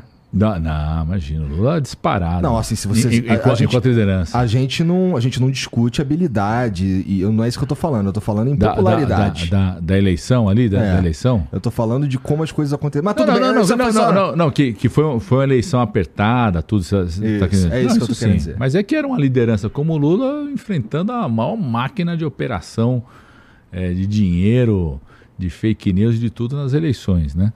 Mas assim é uma liderança que gosta de fazer política, gosta de dialogar. Então, se tem um processo de, de reorganização dessa relação. Acho que isso está acontecendo. Né? E que às vezes vai ter recados do Congresso. Nesse sentido, ele parece muito mais habilidoso mesmo. Não só na, habilidoso, mas tem uma disposição, sabe? Tá. Não, e de ouvir também, de liderar, é, de, de, de cuidar, cara. De, de, cuidar. O Lula é um cara que as pessoas até podem discordar do que ele, do ah. que ele faz, mas ele é um cara, assim, é um presidente que tem uma preocupação em cuidar do país, sabe? Estourou o negócio do Yanomami. Ele parou tudo, foi lá, mandou os ministros irem lá. Estourou o negócio aqui no litoral norte. Era carnaval. Acabou com o feriado dele, acabou com o feriado nosso, dos ministros, veio pra cá, entendeu? Já viu o Lula fazer merda? Como assim? De... Tipo, vacilar. Não, não, Porque não, não, não, não, não, vocês não, falando um bagulho, tipo, nessa daí ele, putz, deu um não, mole. Não, não, não, todo mundo comete erro erro de opinião, de alguma coisa, volta atrás, redefine. Isso todo mundo, bicho. Errar é, é absolutamente humano, entendeu? Isso eu concordo. Tem, errar eu é humano. Mas é que, é que assim, o, o, tem um. Existe uma parcela da sociedade. Na verdade, vai lá, duas parcelas da sociedade, uma para cada lado, que olha para o seu líder, o líder que eles escolheram, ou Lula ou Bolsonaro, e aquele cara não erra. Cara, no PT não existe isso não, cara. No PT é um debate ah. o tempo todo, é crítica todo mundo fala, não, tá errado, tem não, isso aqui. Não, não, não. Não, não, não acredito não tem, nisso. Não, vai numa reunião, vai numa reunião E aí, eu não Eu tem, acredito não que existe tem... uma parcela do PT. Não, não, tem, tem debate o tempo todo, sabe, cara? Isso é um, é um processo, assim, a gente tem uma relação de respeito à liderança, isso não tem a dúvida, Uhum. mas de muito debate, crítica, todo mundo discute e, e o, o o Lula tem essa característica, que é de aquilo que eu te falei, é um cara que ouve muito, então ele vai, vai ali ouvindo todo mundo, constrói uma síntese a partir dali. Agora, é, cometer algum erro ou ter uma opinião e depois mudar, todo mundo, cara. Isso é, isso é absolutamente humano. Isso é, Tá. é humano. Agora, tem uma coisa que o Lula tem uma ligação direta, assim, com o esforço de cuidar do povo, sabe? E, e eu, eu sinto o quanto ele. ele é, pri- primeiro ele fala, bicho, eu ter voltado a ser presidente é uma coisa de Deus, assim, ele fala mesmo, assim, né? De tudo que ele passou, tudo voltar e o quanto ele, ele gosta de exercer aquele papel, sabe, de presidente da República, sabe, de ó, reunir os ministros, ó, isso aqui tem que andar, discutir. O, o, o Lula é um cara que gosta, ele conhece muito o Brasil. Eu, eu não conheço ninguém que conheça mais o Brasil do que o presidente Lula. Ele tá Por quê? fazendo isso há muito tempo É também, isso. né? Viaja, ouve, para, conhece. Meu, você vai. Nunca me esqueça assim, a gente construindo as, ah, os projetos do PAC, ferrovia, ponte, tudo. Os ministros, técnico de ministério, o Lula sabia de detalhe da ponte da, que ninguém sabia. Memória absurda, assim, memória absurda, inteligência absurda, assim, de lembrar de história, contar de história. Essa ponte, não, essa ponte é importante. Então, ele gosta disso, sabe? Ele é um cara que, a- além de estar, de certa forma, assim, muito feliz e imbuído, assim, de uma certa mi- missão mesmo. Ele fala, "Pô, isso aqui é coisa de Deus. O que aconteceu comigo, só Deus para explicar, né? Mas ele é um cara que gosta de exercer esse papel de, de presidente da República, juntar todo mundo, juntar os ministros, ouvir os governadores, discutir com o Congresso, sabe? Então, é, Discordo e- que foi e Deus eu- que botou ele lá, mas assim, não, também, não, também não, é mas- mas acessório. também é acessório. Não, porque quem, quem botou foi o povo brasileiro, foi voto, tudo, mas é uma quem coisa botou assim foi de. o Bolsonaro e os caras dele, pô. Não, o que seja, o que seja. Eu acho, acho que tem muita gente que votou no Lula para derrotar o Bolsonaro. E a política é assim. Também acho. A, Uhum. a- a- a política é assim. Às vezes você, você escolhe alguém para derrotar o outro, né? E, e, e com muita gente que votou no Bolsonaro que se arrependeu de ter votado, né? Eu, eu, cara, não tenho repulsa a ninguém, sabe? Eu tenho repulsa a quem comete crime e tudo, mas não tenho repulsa a ninguém que um, eu tenho vários amigos pô, que votaram no Bolsonaro, votaram lá em 2018, votaram até hoje, continuam amigo dos caras, vários se arrependeram. Sabe que isso é raro, né, cara? Nos dias de hoje é raro. Existem famílias se separando por causa dessa porra. E, e isso é horrível, cara. Eu acho que é a pior coisa. A política tem que ser um lugar para unir, agregar, não pode ser um lugar para dividir. Mas tu tava me contando sobre os principais desafios que você encontra no teu trabalho lá no dia a dia. E você tava falando que você encontra um cenário diferente hoje por conta da polarização, por conta É de um isso. monte de coisa e tal. É, e para por aí, assim, esse é o principal desafio, essa é a parte mais difícil, lidar com os caras radicalizados. É, eu, eu, eu acho que é assim. E com essa fragmentação que teve, entendeu? Porque você tem uma fragmentação dos partidos, né? Eu acho que esse é o maior desafio. Tornou mais complexo. E a gente tá assim, a gente tá fazendo o processo. Eu, eu, eu brinco, né? Eu até falei no meu discurso de pós, porque é Ministério das Relações Institucionais. Então eu falei assim: a gente tem que Eu fazer vi um. que tu começou com todos, todas e todos. É, eu fiquei, também. ah, não, cara. O cara meteu essa. Não, faz parte, pô. Faz parte, tem que. Eu respeito, cara. Não, eu acho que. E, e- acho que tem gente que se sente representado quando você fala isso. Tá. Entendeu? É, é mais conta disso. Eu acho que você tem que falar do jeito que representa todo mundo. Também não. Quem acha que não tem que falar isso. Ah, sabe? não, isso é outra eu discussão. Também acho. Eu acho, que- eu acho que a gente, a gente entra às vezes numas polêmicas, cara, É, que não vale a pena é, entrar. cara. Eu também acho. Eu sou, eu sou da seguinte linha, ô Padilha. É, deixa as pessoas. Também baixa. Nossa, O, o, o que não for crime, pra Deixa mim, o que é opinião, É, deixa. pô. Baixa a poeira que o negócio Ah, se cara, ajusta. é, né? A gente tem outras coisas mais Eu importantes também discutir acho. de fato. É, é, eu acho, cara. Eu, eu acho mesmo. Mas deixa eu te falar. É, cara, você acha, e aqui eu tô jogando um pouco, talvez seja espinhosa essa, tá? Mas eu- Imagina. não é nada pessoal, tá bom? Imagina. É, cara, será que o Centrão tá olhando pro, pro governo e pra, pra você é, de um ponto de vista que eles acreditam que vocês estão fragilizados e estão meio que de tubarão tentando se dar o melhor possível em cima de uma posição supostamente fragilizada? Tu sente isso? Eu não sei nem se tu pode falar sobre não, isso. não posso, cara. Pri- Primeiro assim, eu, não, eu não acho que existe esse centrão mais, sabe? Sin- Sinceramente, falando, falando uma boa aqui. Eu não Tá. acho que. É, porque o que foi o centrão na, na, durante o governo Bolsonaro, que foi em outros momentos? Centrão sempre existiu. É, em tamanhos diferentes. O, o centrão, esse negócio de centrão começou na Constituinte. Né? Chegou uma hora que determinados partidos se juntaram e tiveram posições comuns na, na Constituinte. É o que eu quero dizer com centrão sim, é a galera que vai para onde está melhor para eles. Aí governo, tô, tô dentro do governo, né? isso, né? Um pouco é. isso. Eu acho que nem isso existe mais, sabe? Assim, o que eu acho que existe hoje e é o jeito que a gente olha. Você tem partidos que têm um posicionamento de centro-esquerda que tiveram com o presidente Lula no primeiro ou no segundo turno, né? Você tem partidos de centro que tiveram com o presidente Lula só no segundo turno. E não é porque defendiam a gente, é mais porque eram anti-Bolsonaro que não derrotar o Bolsonaro.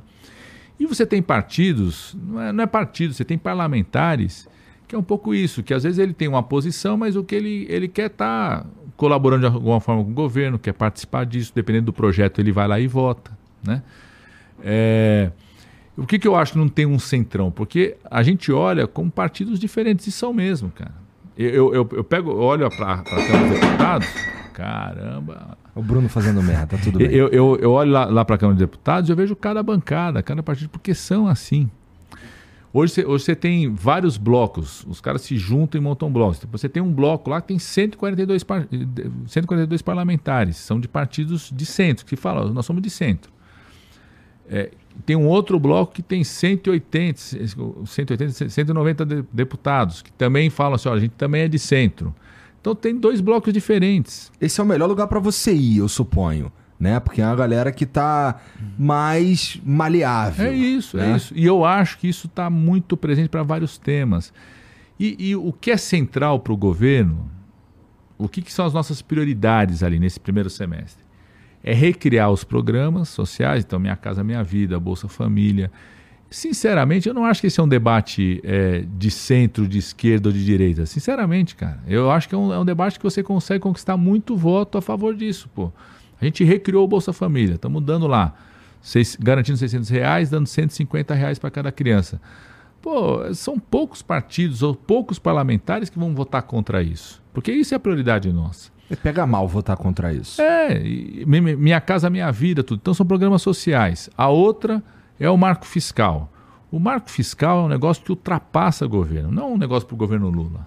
É para vários governos. O que exatamente é o marco fiscal? O que, fiscal? que é isso? É você estabelecer uma regra que você vai definir como que você investe naquilo que mais importa, mais precisa, que só o Estado pode fazer. Se o Estado não fizer, ninguém faz, que é saúde, educação, moradia, infraestrutura que o privado não vai fazer, ou que você precisa do Estado para começar a dar o pontapé, depois o privado vem. Tem coisa que só o Estado faz, cara. Se não tiver o orçamento público para fazer, não vai acontecer. Né? Como que você garante que o recurso fique concentrado nisso e que o volume desse recurso não gere um crescimento da dívida de um jeito que possa passar em segurança para o cara que quer investir no Brasil, para o cara investidor internacional, mesmo daqui, falar assim, pô, esse país vai quebrar. Né? É, um, é um pouco a família ter uma regra. Pô, você tem a família lá, você tem uma dívida que foi contraída pelos, pelos seus avós, pelos seus pais, você paga uma parte dessa dívida ainda, como é que você vai garantir que o seu dinheiro fique concentrado naquilo que mais importa, que é alimentação, material de escola para os seus filhos, uniforme para os seus filhos, de um jeito que você vai investindo nisso, que é o mais importante, num montante que não vai fazer com que você estoure a dívida. A ponto de você conseguir fazer com que um banco, alguém, ó, vou emprestar para esse cara porque esse cara está sendo responsável. A regra fiscal é isso, ela vai ultrapassar governo do presidente Lula. Então não é uma regra para o governo Lula, é uma regra para o país, pô. E esse é um debate que a gente conquista. Cara que é de direita, mas que concorda com isso, cara que é do centro, mas que concorda com Estamos isso. Estamos falando do arcabouço fiscal. É isso, é. O, o, nome é esse. Esse é o nome que veio para todo mundo. É, eu, então, eu, deixando eu, claro. Eu, eu chamo de lei de responsabilidade social e fiscal, cara. É como você. Porque se você não tem, tiver responsabilidade social, o que sobra é a barbárie, cara. É, é o que acontecia com os Yanomami. Se você não tiver responsabilidade fiscal, o que sobra é insegurança. Os caras fazem, ah, não vou investir nesse país porque não. Claro. Não, não, meu dinheiro para lá vai, vai explodir, vai aumentar a dívida, um dia esse país vai quebrar. Sofre bastante resistência o arcabouço fiscal, não é? Acho que não, cara. Acho, ah, tem, tem uma galera tem, que tem, gostava muito do, do teto de gastos, né? Que, que lançaram naquele momento, lá em, em 2016. Mas o teto de gasto, bicho, ficou desmoralizado pelo próprio governo anterior. Desmoralizou o teto de gasto, porque cada ano faz uma, uma PEC para mudar, para furar, para estourar o teto de gasto. Então, é, teve, teve gente que defendia naquela, naquele momento, né? tem gente que acha que teve um papel importante naquele momento, de dar uma sinalização é, uhum. para o mundo de que ó, o Brasil vai conseguir controlar sua dívida. Eu acho que o teto de gasto é uma coisa exagerada, né? a medida era uma coisa exagerada. Por você estabelecer uma regra de 20 anos, significa que você está acreditando que durante 20 anos o país vai continuar em crise. Pô, você vai controlar investimento na saúde por 20 anos? Não tem isso, cara. Você nasce gente todo dia, envelhece, quanto mais envelhece, mais você precisa de médico, mais precisa de área da saúde. Você não pode ter uma regra como essa, né? Mas teve gente que defendeu lá. Depois ficou desmoralizada essa regra. Mas mesmo gente que defendeu o teto de gás naquele momento está disposto a, na nova realidade, discutir um novo marco fiscal, que você possa fazer uma regra que não seja tão rígida, que sinalize, porque é importante sinalizar para outros governos. O, o, Lula fala uma coisa que é real. Ele fala assim, pô, eu, eu, sou a prova da responsabilidade fiscal, porque é verdade. O governo Lula, os oito anos, foi a prova da responsabilidade fiscal. Aumentou reservas internacionais, sempre fez mais economia do que gastou, que a gente falava da meta do superávit, controlou a inflação, tudo, sucesso na responsabilidade fiscal. Mas é uma regra que não depende de quem está como presidente. O arcabouço fiscal é uma regra que ultrapassa o presidente. Se daqui a quatro anos não for o Lula, for outro presidente, né? essa regra continue para você ter essa combinação da responsabilidade social, socioambiental com a responsabilidade fiscal no país. Sinceramente, eu não acho que esse é um debate de direita e esquerda lá no Congresso. Acho que tem vários. O relator do arcabouço fiscal é um cara que é do PP, do partido do Lira, do que apoiou o Bolsonaro. É um cara que está fazendo um trabalho sério e acho que tem tudo para fazer uma boa proposta. Está discutindo com o Haddad, né? Então, acho que tem alguns pontos, e eu acho que é nisso que a gente precisa apostar, abraçar isso, sabe, Igor? Tem alguns pontos que fogem dessa polarização. Nós precisamos fazer isso, cara. O conselhão hoje, o, o presidente Lula falando isso, isso aqui é o lugar do diálogo. Ninguém precisa pensar igual, pode pensar diferente, mas vamos fugir da polarização para a gente poder fazer, entendeu? Esse país andar, alguns pontos poderem andar, compromissos que podem ser comuns. Cara. E como é que tá lá o. Como é, como é que é a relação com, com PL, com União Brasil? Primeiro que são partidos, é, cada partido tem um jeito diferente, sabe? É, você, você pega o União Brasil. União Brasil indicou pessoas para o governo, né? A, a maioria, por exemplo, votou. A votação mais importante que a gente teve foi na transição ainda, que é a chamada PEC da transição. O União Brasil, a maior parte dos deputados votaram a favor da PEC da transição. Várias votações que nós tivemos até agora votaram a favor. Tem outras que votaram contra, porque cada partido tem sua característica. O PL é o partido do, do Bolsonaro, do ex-presidente, é o partido de oposição, se declara de oposição. Mas tem certeza que tem alguns temas que, ele, que vários deputados ali vão votar junto, porque são temas que ultrapassam essa coisa de oposição e governo. E eu sou um cara que quer apostar nisso, sabe? E os caras. Tudo bem, eu, eu, eu até eu acredito de verdade que você é um cara que quer apostar nisso. É, o ponto é, e eles querem trocar ideia contigo na moral? Um desses jantares aí dos, por dia é com esses caras, PL? Sa sa sa sabe uma coisa que eu fiz, Igor? Eu comecei. Porque a gente começou em janeiro, tá certo? Enfrentamos 8 de janeiro, país tudo. Os deputados, os senadores não estavam lá. Aí quando começa o mês de fevereiro, teve carnaval, os caras não vão estar tá aqui, não vai ter sessão. Passou esse negócio do carnaval, eu comecei a receber bancadas regionais. Por que, que eu fiz isso? Bancada do sul do país. Para não ter que receber a bancada do partido. Para o cara poder vir numa boa, o, o, o, cara do PL poder vir no palácio, a gente dialogar e não falar, pô, o cara tá aderindo ao governo, porque não é isso, mas o cara veio lá, então vinha bancada do Sul, então vinha tava o cara do PT, do PL, do União Brasil, do MDB, do PSOL, todo mundo lá, entendeu? A gente fez isso por cada região, fazemos isso por estado. É nesse ambiente que você vai conseguindo quebrar essa coisa da polarização. E nesse ambiente eu acho que você vai conquistando possibilidade de votos para alguns projetos. Tem projeto que eu sei que é polarizado, que não tem jeito. E eu acho que a gente não tem nem que pisar no acelerador em alguns temas que são polarizados mesmo. Né? Tô falando nós enquanto governo. Uhum. Tô, não vou cercear nunca um deputado, uma deputada, um senador, um senador de querer defender as bandeiras dele. Eu sou deputado, eu sei que às vezes tem, que ter, tem bandeira que você se elege por conta delas, tem que defender até o fim. Mas a gente, enquanto governo, priorizar aquilo que você pode construir maiorias mais fortes, entendeu? Para a gente destravar o país. Então eu acho que tem espaço sim, muita gente que é do PL, né? Tem muita gente que é do PP, que são dois partidos que se declaram de oposição, que o presidente do partido vai lá, ah, sou de oposição, tudo, e que estão dialogando, entendeu?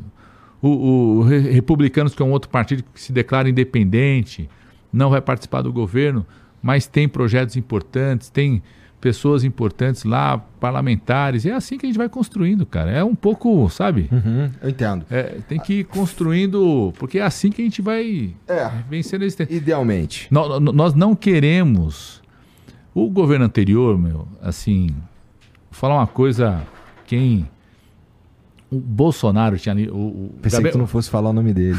não, não tem. Não, não tem.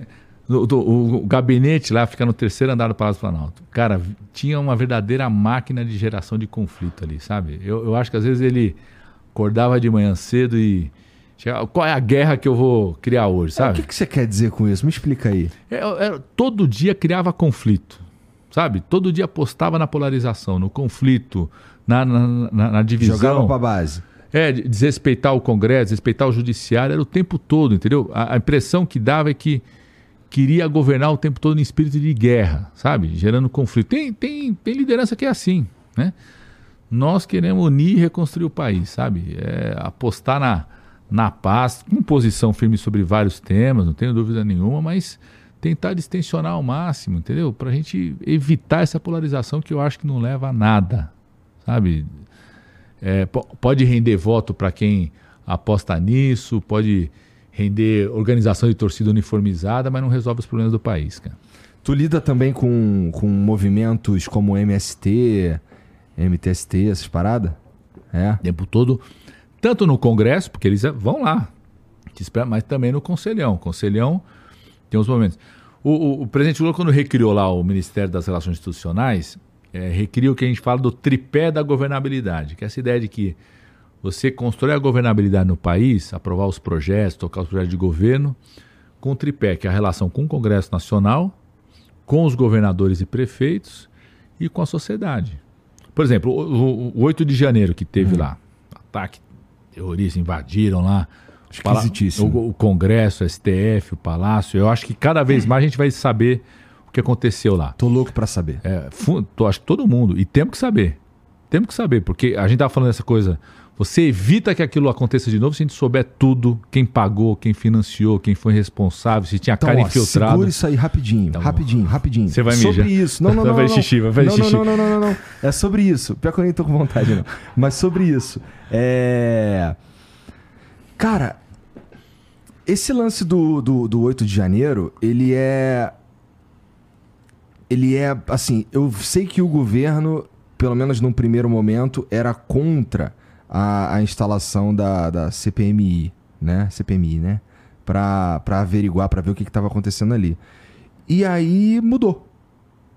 O que aconteceu de diferente para mudar? Tá bom, então agora eu quero saber. Não, não, não, não é eu quero saber. Primeiro, assim, por que, que a gente era, no, no começo, a gente apostava, e eu acho que era correta essa aposta, de que a gente vai saber de fato o que aconteceu se a gente permitir que a Polícia Federal, o Judiciário, é, possa fazer apuração e ter um ambiente tranquilo para isso. Uhum. E nesse sentido foi fundamental. Seja, a gente é, tirou do embate político e permitiu que a Polícia Federal, pô, mais de 1.300 pessoas indiciadas, que o Judiciário formasse maioria duas semanas atrás para é, estabelecer 200 réus já acolhidos como réus. É, a AGU, que é a Advocacia Geral da União, bloqueou mais de 20 milhões de bens de caras que financiaram, bancaram ônibus, hotel, churrasco do acampamento, tudo foi atrás dos financiadores. É, a gente tinha a convicção de que você é, poder fazer essa apuração, não num ambiente de enfrentamento político, que o Congresso é debate político, mas a instituição que tem que fazer isso, poder caminhar tranquilamente, era a melhor forma de a gente começar a apuração e ter a apuração, e isso continua andando. Polícia Federal continuar trabalhando, a gente precisa garantir que isso aconteça, para se preservar que a instituição que tem capacidade de reunir provas, evidência, quem pagou, quem financiou, quem mobilizou, possa fazer, possa fazer isso. Como a gente hoje descobriu o celular lá do ajudante de ordens, lá do, do Bolsonaro, áudios. É a Polícia Federal que tem o um papel, que tem instrumento para isso. Né? O Congresso, quando faz CPI e CPMI, é um debate político. Às vezes ele precisa fazer quando a Polícia Federal não está funcionando. Mas não ajuda a acelerar? Não, não a, às, vezes, às vezes cria um debate político que atrapalha isso. Tá. O que, o que aconteceu que a gente decidiu? A, a gente tomou a decisão, não, vou, a, agora vamos instalar esse negócio. Teve uma mudança da situação política, e eu fui o primeiro cara a falar isso. Ó, eu reconheço que tem uma mudança da situação política quando teve aquele vazamento de imagem editada de dentro do palácio que mostrava ali um. Tem um cara ali que é o garçom dos terroristas, tá certo? O cara servindo água, igual o companheiro que está aqui traz água aqui. O cara servindo ao outro era o hostess, né? Oh, vem aqui. E o chefe do CGSI. E, e, e, o GSI, que na, na, primeira imagem que mostrava, do jeito que mostrou, parecia que ele estava lá no mesmo momento. Depois, quando o pessoal viu a imagem direito, via que ele estava em outro momento ou não. Tudo. Agora, ali criou uma nova situação política, que começa a criar uma nova narrativa, que é o espaço do debate político. Falei assim, ah, é isso, então vamos enfrentar essa nova narrativa. A CPMI vai ser isso. Ela vai ser um, um espaço de debate político, de debate sobre narrativa. É, nós vamos enfrentar esse debate. Sinceramente, acho que nós vamos botar uma pá de cal nessa teoria, eu chamo de terraplanista, por causa de todo eu já o debate. Vi você chamando de terraplanista. É, de que a vítima, de que a vítima é responsável por aquilo, entendeu? É, eu acho é que a CPMI vai fazer. É uma narrativa até forte, Padilha, sabe por quê? Ó, essa daí, essa é fácil de pegar as pessoas, porque analisando é, engenheiro de obra pronta, né? Olhando o que aconteceu assim, é, o resultado disso foi um Lula fortalecido. Porque, pô, houve um ataque à democracia. Que, eu, que assim, que eu acho que a democracia nunca correu risco ali, né? Não tinha. Cara. Cadê o líder? O líder não estava ah, ali. Então... Tava em Miami. Então, pô. não tinha. Não tá, tinha tava em Miami. Não tinha uma organização séria na minha opinião. Então, é, na minha humilde opinião, eu acho que não. a democracia em si não correu um risco real, assim, foi um ataque. Isso daí ninguém duvida, tá? É... Mas. De, de, deixa eu te falar uma coisa. Aí. Vai.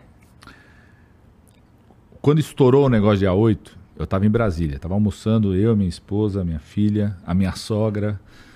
É... Tem que fazer uma média, uma é, sogra, né? Tinha, tinha ido lá. Ela, ela, mora no Rio, tinha ido lá fim de semana Brasil. A gente tava e, e começou a receber mensagem, tudo. Minha, a, minha, a minha esposa é jornalista, então o tempo todo tá no celular olhando lá. Falei, Olha isso aqui. Aí ligo, ligo para o Lira, que é o presidente da Câmara, ligo para o Pacheco, presidente do Senado. O é, que está acontecendo? Ele falou assim: ó, estão invadindo aqui. Aí ligo para o Flávio Dino. Ó, tô, tô indo lá para o Ministério da Justiça. Eu tô indo aí com você.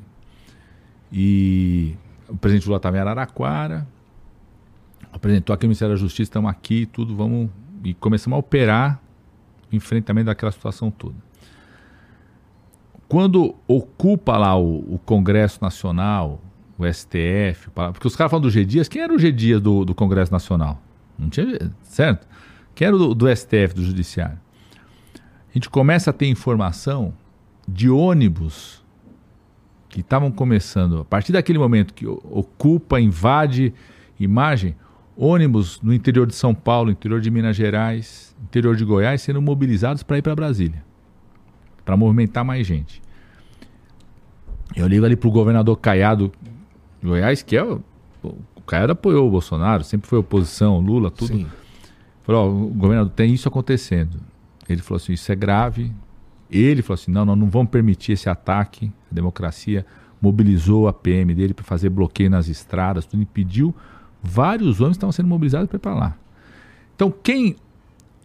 Se ia dar certo ou não, mas quem operou aquilo, aquele atentado terrorista, o golpe de pensava o quê? Que ia entrar lá, ocupar, paralisar o Congresso, né? estava de recesso, mas ocupar o Congresso, paralisar o Palácio do Planalto, não permitir que o Lula pudesse voltar para o Palácio presidir o país, os ministros voltassem. Na primeira semana de governo, começando a montar o governo, não tinha nem nomeado as pessoas. Estava com as equipes anteriores, a equipe do Bolsonaro.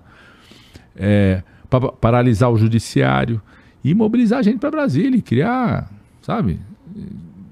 Se ia dar certo ou não, bem sucedido ou não, mas era um ataque frontal à democracia, às instituições, né, acreditavam nisso, entendeu? Acreditavam nisso. É, com certeza eles acreditavam E nisso. só, só não deu certo porque nisso o, o presidente Lula foi muito firme e experiente de, de fazer ali uma ação cirúrgica. Falou assim, ó, a responsabilidade de impedir aquilo lá era da segurança do GDF, de impedir no Congresso, no STF. Então temos que fazer uma intervenção federal e fizemos uma intervenção específica na área de segurança, não foi uma intervenção geral, específica e assumiu o comando da área da segurança pública ali do GDF e a partir dali desobstruir. E a gente ali no Ministério da Justiça, eu, Flávio Dino, esperando isso. Depois chegou o ministro eh, José Múcio, que é o ministro da Defesa. Tem que entrar, tem que desobstruir o Congresso, tem que desobstruir o STF, tem que desobstruir o Palácio do Planalto. E o que foi decisivo, Igor, foi decisivo, foi o fato de 24 horas depois a gente fazer uma reunião com os 27 governadores de estado de todos os partidos, o Tarcísio aqui de São Paulo, o cara é Bolsonaro, de oposição, foi lá. A gente falou, é importante, foram lá e prestaram solidariedade ao STF, ao Congresso Nacional e, e, ao, e ao Poder Executivo. E 48 horas depois a gente tem o Congresso Nacional votando aprovando a chamada intervenção federal. Aquilo consolidou. Cara, nós conseguimos estancar um golpe sem ter uma vítima fatal. Isso não é pouca coisa. O, o Capitólio, a invasão de Capitólio, teve seis vítimas fatais. A gente conseguiu estancar um golpe. Eu fico imaginando, Igor, se tivesse tido algum alguém como vítima, o que teria gerado nessa turma que atiçou esse golpe, tudo no país um Marte, o que teria virado? Vai saber o que teria virado, sabe? É, eles acreditavam mesmo, eles acreditavam que iam, que iam conseguir fazer esse, esse ataque. Então, é, isso, foi, isso foi decisivo, sabe? E eu acho que isso criou, sim, um, um, um uma linha de corte.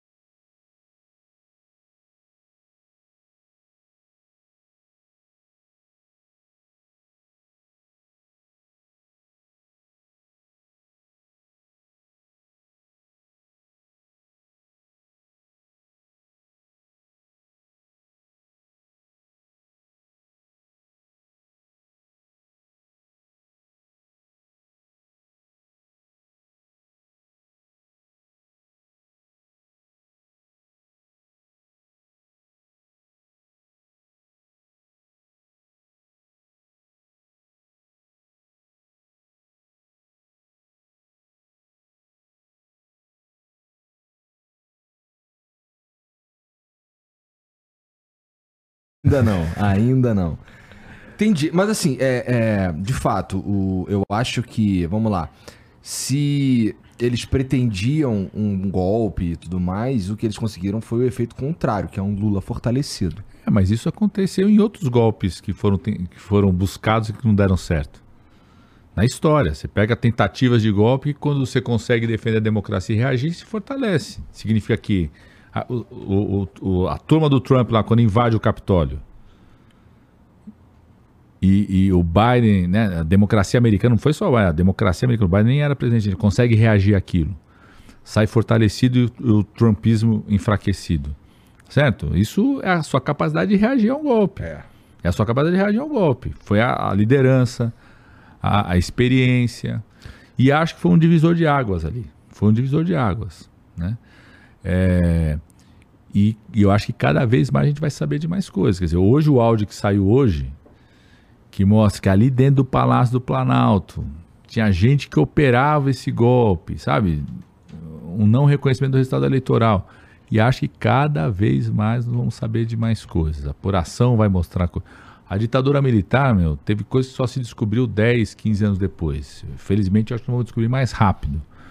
Também né? acho. acho. Vamos descobrir mais rápido o que aconteceu ali, quem mobilizou, quem financiou, quem pensou, qual que é o envolvimento de cada uma das pessoas. Vamos descobrir gente que estava dentro das instituições, cara, porque as instituições estavam contaminadas, cara. Então, óbvio que tinha gente. Aquele agente militar lá que funciona como garçom lá, né? aquele cara está envolvido, óbvio que está. Né? Vai, a, a apuração vai mostrar ou não o envolvimento dele. Né? Vamos descobrir pessoas que estavam envolvidas, que tinham envolvimento nisso. E aí isso precisa ser apurado e descoberto. E isso é a Polícia Federal funcionando de forma autônoma, o Judiciário. E a CPMI eu acho que vai ser o um embate político, cara. Acho que vai ser um embate político, uma disputa de narrativa. E nós vamos dar uma pá de cal nessa visão terraplanista de que a vítima é responsável pelo crime. Cara. Eu, eu moro aqui em São Paulo, na Praça da República. É.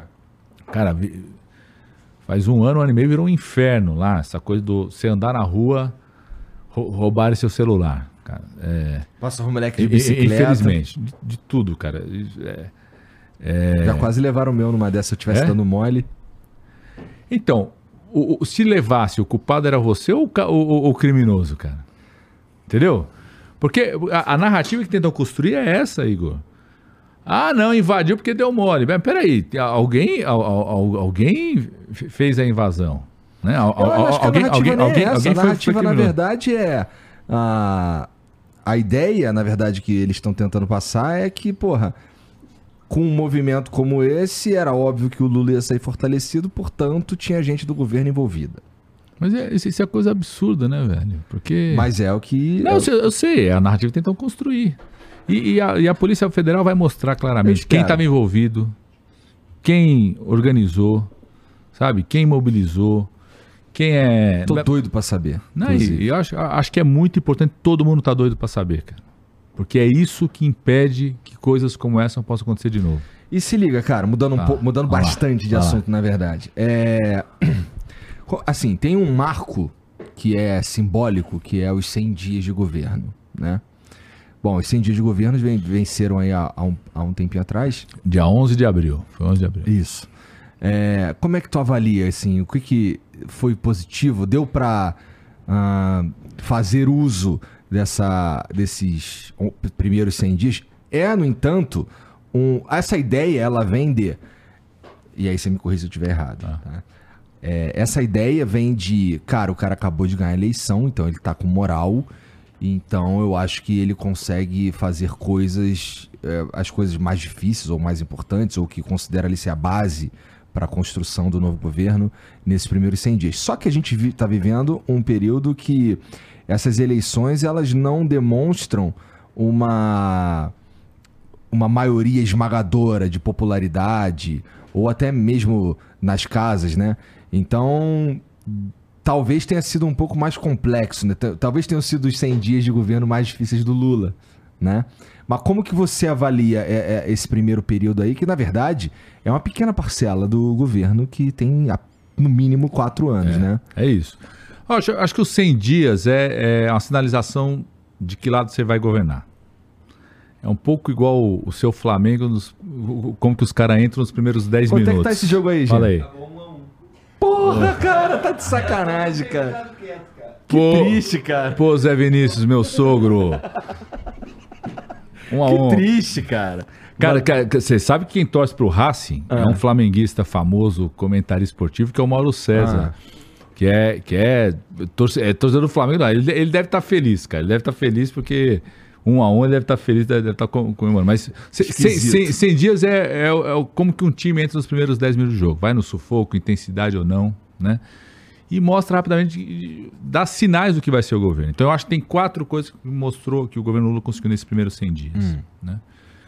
Primeiro, é reposicionar o Brasil no mundo. Cara, no primeiro dia de trabalho, dia 2 de janeiro, o presidente Lula recebeu no Palácio do Planalto mais liderança internacional do que o governo anterior recebeu em quatro anos.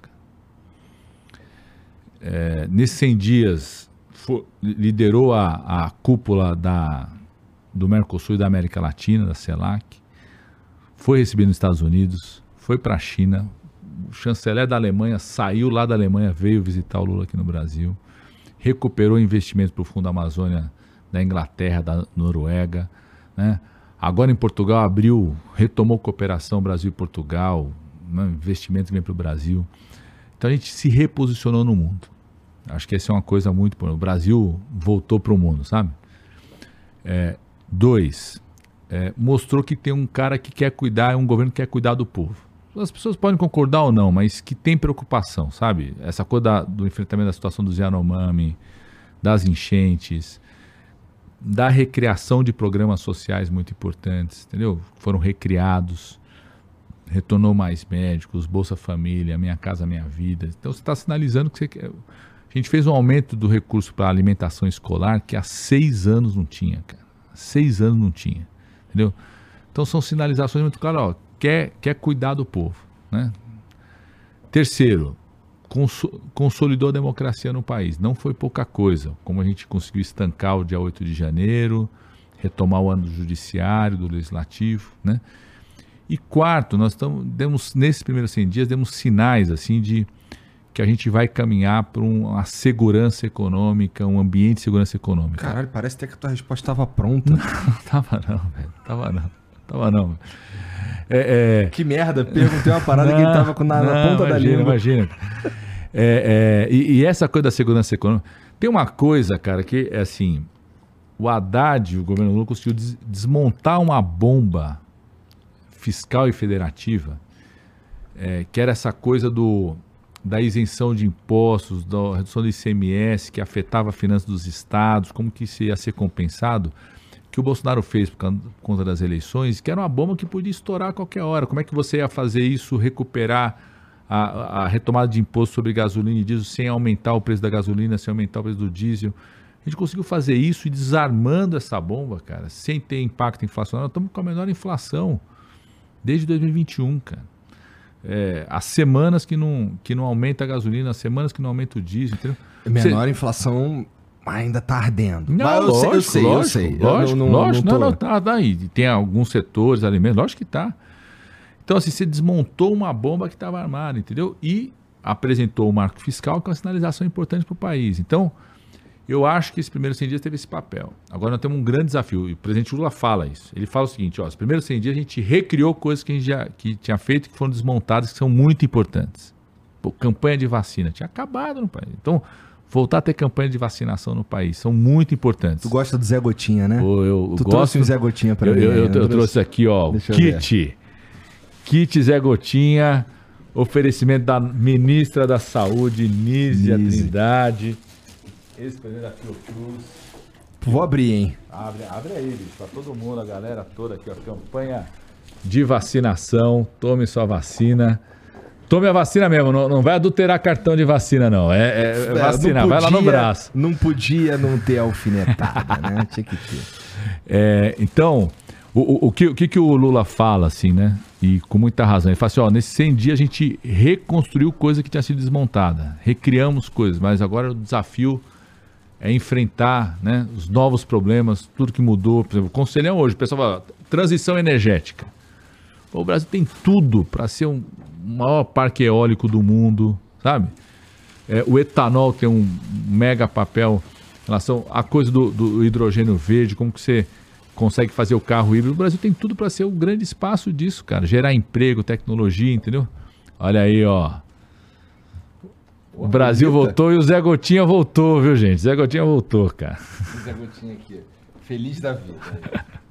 Tinha que ter ele fazendo L, porra. Não, não, não, não. O, o, o Zé Gotinha é, é, pluripartidário. E a partidário. O Zé Gotinha é SUS, cara. O Zé Gotinha é a vida né? É... é... o Zé Gotinha faz o L, mas a injeção é. Não, não.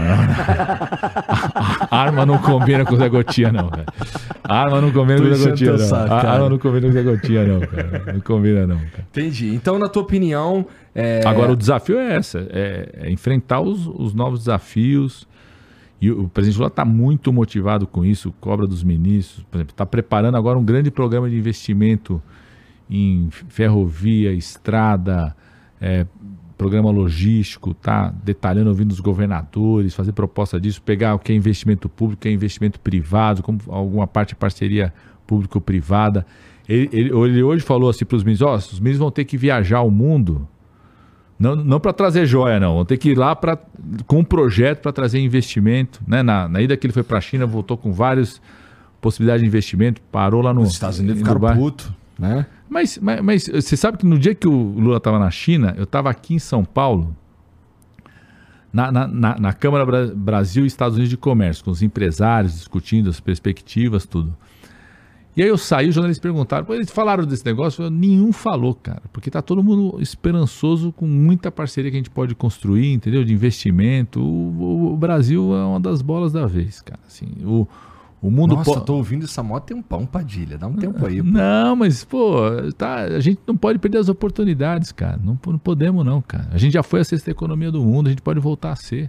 Assim, é, eu acho que talvez esse tema é, eu devia conversar com, com outro ministro ou com o próprio presidente, mas eu- como você parece um cara muito bem informado, é, cara, o que. Ó, se eu não souber, eu vou falar que não sei tudo mesmo. bem, tudo bem. Não, mas na verdade eu queria só a tua Sim. opinião, se é que você se debruçou para dedicou um tempo para pensar sobre isso.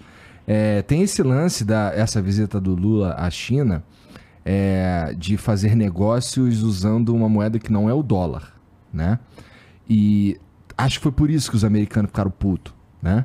O que, que você acha disso, cara? Você acha que é, é proveitoso? a gente é bom para nós no fim Não, das de- contas? de- deixa eu falar, isso é, é o novo mundo, cara. Porque o, o mundo tá mudando, né? Cê, cê, Mas acha, é um desafio. Tá não, não, não, não, eu, acho que é um grande desafio. Mas você acha, você você sabe disso. Nem sempre na história da humanidade os acordos comerciais, as trocas foram feitas em dólar, tá certo? Passou a ser feito em dólar a partir do momento em que o dólar tinha um peso hegemônico nas trocas comerciais, na relação entre os países, né? Depois o, o euro veio forte. O- não, não existiu o euro. Se posicionou, foi criado, começou a ter um peso importante também. É natural, é natural o crescimento da China, da Índia, o crescimento econômico que está tendo nos países do Sudeste Asiático, né? um mundo cada vez mais multipolar, é natural que cada vez vá ter mais oportunidades em moedas locais e outras possibilidades, cara. Né? É, eu não tenho uma opinião formada não, sobre e isso. Tem coisas, e não é uma coisa que vai acontecer da noite para o dia. Mas é natural que isso venha acontecer. Você tenha, né? É, du- durante muitos anos, durante muitos anos, a, a cabeça no Brasil era assim, ó, o único grande parceiro nosso tem que ser os Estados Unidos. Quem criou o BRICS não foi o Lula.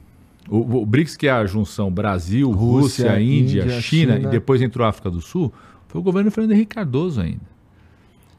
Que percebeu um movimento que podia ir criando né, outras oportunidades, não só de comércio, mas de cooperação, cooperação tecnológica, cooperação de pesquisa. E a Cês- China é foda, não dá não, dizer cara, que. É, é impressionante. Ó, te, te- te fa- te falar da, da área médica. Eu percebi isso na- no meio da pandemia, Igor. Hum. Assim, é, eu, co- quando eu, eu coordenei esse núcleo da USP, lá no meio da Amazônia, em Santarém, eu coordenava também um projeto que era da Organização Mundial de Saúde. E a gente tinha muita parceria com o pessoal da London School. Então, eu lá, era até gozado, eu até falava para os meus colegas que ficavam aqui, eu tinha mais contato é, com projetos internacionais, cooperação, doença tropical, tudo, é, até do que quando estava aqui em São Paulo direto, né? Então, eu conheci ali gente que veio, veio se formar comigo, ve- veio para a Amazônia, eu dava aula para os caras, cara jovem, que estava na London School, estava fazendo medicina família nos Estados Unidos, tudo. E ma- mantive contato de alguma forma com essas pessoas, tudo. Cara, quando estourou a pandemia, é, essa coisa de você fazer, é, trocar experiência, entender o que estava acontecendo, participar de debate, videoconferência com gente que estava na China. E aí eu começo a ter contato com gente que tava, era da London School nos anos 90, gente que estudava na London School, jovem, que veio se formar comigo aqui lá na Amazônia, ter experiência, estagiar com a gente nesse núcleo da USP. E o cara me ligando, ó, Mr. Padilha, vamos, vamos fa- fazer um contato, fazer uma, call, entender como é que está acontecendo agora a pandemia, trocar experiência. Eu Falei, o que, que você está fazendo aí na China? O que, que foi? A, London School te mandou para aí? Eu achava que o cara estava na London School. O que você está fazendo aí? Te mandou por causa da epidemia, tudo? Eu falei, não, eu estou há 10 anos aqui na China. Montei a universidade, no- eu coordeno o núcleo da universidade aqui. É, a quantidade. Teve uma transformação na China, Índia, países do Sudeste Asiático, cara, de um crescimento, não é só econômico, de inovação tecnológica, de estudo e pesquisa. Meu, os caras, come, eles, hoje eles, eles publicam mais. O segmento que mais aumentou em publicação em saúde, científica de saúde, foi lá no Sudeste Asiático, na China, cara. Então os caras puxaram. Então é natural que você tenha uma reorganização mundial, é natural, isso vai acontecer. Se vai ser é, com mo- moedas locais, se vai ser, vão criar uma outra coisa, a gente não sabe. Mas não pode ser um tabu, não pode ser um tabu, né? E não, e eu acho que o Brasil tem uma tradição na sua política externa Isso antes do Lula. É uma tradição da política externa brasileira. De sempre ser um país que busca ter um certo grau de independência, porque é, é aí que a gente pode ganhar. A gente pode, a gente pode ganhar exatamente tendo esse papel de uma certa independência. Ter uma relação parceira com os Estados Unidos, com os nossos vizinhos aqui da, das Américas, porque a gente ganha muito. Os vizinhos da América crescendo, a gente ganha porque para onde a gente exporta mais produto industrializado, né? a gente ganha mais. Mas está aberto a parcerias com o resto do mundo, né? Será que isso foi uma imposição dos caras? Provavelmente, né? Provavelmente foi. Ah, Até para dar uma tapinha nos Estados Unidos, não, pode não, ser. Não, não, é só isso, é, é negociação, né? É negociação. É. E, e, tem essa coisa que o pessoal chama do soft power, né? Que é essa coisa de a, a, a, a, a hegemonia não ser feita só através é, de regra da base militar, da cultura, da moeda, da economia, né? Tem, um, tem uma, uma, uma entrevista que até ficou publicada recentemente, circulou muito aqui no Brasil, mas a entrevista tinha acontecido há mais tempo, do Jim Carter, que é um, foi um presidente dos Estados Unidos, foi o cara que restabeleceu a relação Estados Unidos e China. E, e, e uma, uma, entrevista numa revista americana, na Newsweek. E o, e o jornalista pergunta: você está preocupado com a China, tudo crescendo da China? Ele fala assim: ó, eu acho que a gente tem que estar preocupado com os Estados Unidos. Eles falam. Ele fala o seguinte: porque desde quando eu, eu restabeleci a relação China e Estados Unidos, 79, ele fala, de lá para cá, a China nunca entrou num conflito militar. A China não gastou. Tudo que a gente gastou em conflito militar nos Estados Unidos, a China pegou esse dinheiro e gastou em investimento, tecnologia, inovação. É, né? É, eu, eu, a gente, eu, eu, vi, meu pai ficou no exílio um tempo nos Estados Unidos, então a partir de um certo momento eu já podia ir para lá, então meu, a gente ia para uma universidade nos Estados Unidos no final dos anos 70, dos anos 80, a quantidade de chineses a partir do, da reconciliação, do restabelecimento das relações diplomáticas Estados Unidos e China, que foram os caras investiram, mandaram gente para se formar fora do país, tudo depois volta para a China, né? Investimento que eles fizeram ao longo desses anos está acontecendo o que está acontecendo lá, entendeu? Então eu acho que tem, um, tem uma mudança na geopolítica mundial, como aconteceu em outros momentos da civilização. Tem um processo. E eu acho que é bom ser multipolar. Não precisa acabar com ninguém, né? É bom ser multipolar, ter mais opções né, de comércio exterior, de cooperação, cooperação cultural, tecnológica, o Brasil tem, só tem a ganhar com isso, cara. Assim, a, a nossa política externa não pode ser uma política é, que estabeleça preconceito, às vezes atitudes xenofóbicas, ou fechar oportunidades para o país, entendeu? Nisso o Lula é craque, né? Vai, Isso, ele é foi é nos Estados Unidos, para a China, tá, tá indo agora Hoje decolou para ir para a coroação do rei Charles lá na Inglaterra. Vai lá e ele falou assim: Olha, eu vou para a coroação, mas eu quero ter uma reunião com o primeiro-ministro. Não pode ir à toa, né? É, Só para festa. Ele falou: Não, eu vou. Tudo bem. O rei Charles ligou para ele. Cara. A embaixada tá ansiosa, vai, não vai. Ligou para confirmar. Ele falou assim: Eu vou, mas eu quero uma reunião com o primeiro-ministro. Eu quero discutir projeto para o Brasil, investimento para o Brasil, como faço cooperação no Brasil. Na Inglaterra, os caras estão fazendo um carro híbrido, é, né? com hidrogênio verde, tudo, como que eu posso fazer isso aqui no Brasil, construir isso aqui no Brasil, fortalecer o papel do etanol híbrido com elétrico, né? Então é isso, cara. É, a gente tem que aproveitar o máximo das oportunidades que a gente pode ter nesse mundo multipolar. Tem mensagem para nós aí, Vitão? Tem algum vídeo? Ah, não acredito. Caramba. Mas antes de tu botar o vídeo, deixa eu falar aqui do, do hidromel Felipe Mid. Tu já tomou hidromel, Padilha? Não, o que, que é, cara? Cara, é isso daqui, ó. O hidromel, ele é. Pô, abre pra eu tomar aí, pô. Então, eu não posso pedir para as pessoas comprarem e tomar ao mesmo tempo. Quando acabar, a gente toma. Tá, tá bom, bom, tá bom. Ó, isso daqui é pra você experimentar em casa. Claro que eu vou te Caramba. dar. Caramba! Eu vou te dar aqui também, quando terminar, eu te dou ali um geladinho já. Mas o hidromel, ele é basicamente, explicando a grosso modo, ele é um vinho. Só que em vez de usar uva no processo de fermentação, usa mel. E aí legal, dá, dá origem a, a a essa receita aqui, Cara, que é a não, tradicional. Não conhecia, velho. Cara, e é gostoso, você vai ver que é, eu não, assim, eu sou suspeito para falar, mas é gostoso pra caramba. E tem muita gente que acha que esse daqui é um dos melhores produtos desse tipo do mundo, inclusive o mundo. Porque, ó, tem uns aqui, ó, dos, dos seis sabores, Quatro participaram de um, de um concurso internacional, dois ganharam medalha de ouro, dois ganharam medalha de prata. Significa que é, a galera realmente curte esse E, hidromel. e- e Felipe é produto nacional aqui, É, ó? é. Caramba, é uma Se eu não me assim. engano, é lá pra Campinas que ele É? faz. Não tenho certeza, não. Ele já Ó, falou é- algumas vezes, mas eu esqueci. E, cara, é, você pode experimentar aí na tua casa, se você quiser, entrando em philipmid.com.br. Você vai encontrar lá o site deles, que tem todos os seis sabores disponíveis para você comprar. E eu vou falar para vocês quais são. É o tradicional, tem o Oak Aged, que é o. Esse daí é maturado com lascas de carvalho. Sabe quanto é que custa uma lasca de carvalho, Padilha? Não tenho ideia, não. Um, um real não é, não. É coisa fina. Imagina, Coisa cara, fina, imagina. Tem o Double Oak, que é. Ele é um pouco. Lembra um vinho seco, é o meu favorito. Tem o Frutas Vermelhas, um pouquinho mais doce, o favorito da galera aqui. E tem dois da linha Fresh, que são, foram criados pensando na temporada quente do ano. Então, es- esses para você tomar muito gelado. Coloca um gelo no copo e toma o- o- os da linha Fresh. Os outros aí, o segundo Felipe, que é. Ele é um nerd desse tipo de coisa, assim, ele manja, ele faz isso com um tesão inacreditável. Então ele fala, cara, é pra tomar com 14 graus. Tomar 14 graus. Aí você pega um monóculo, né? Enrola o bigode pra cima e toma 14 graus. Deve, deve ter re- retrogosto, deve ter essas, Ah, é aquelas de coisas negocinho, é cheio de negocinho. gourmet. é. Mas é de fato muito gostoso. E você pode usar o cupom, se você entrar lá no site philipmid.com.br, você pode usar o cupom FLOW10, que você vai ganhar 10% de desconto. E tá rolando agora uma parada pra você presentear tua mãe. Tá chegando o Dia das Mães aí. E, cara, tem uns kits lá já montados com desconto pra você presentear tua mãe. E você ainda, dica, hein? Você ainda pode usar o cupom FLOW10 pra ganhar um desconto em cima do desconto. Então, se fosse tu, ficava esperto.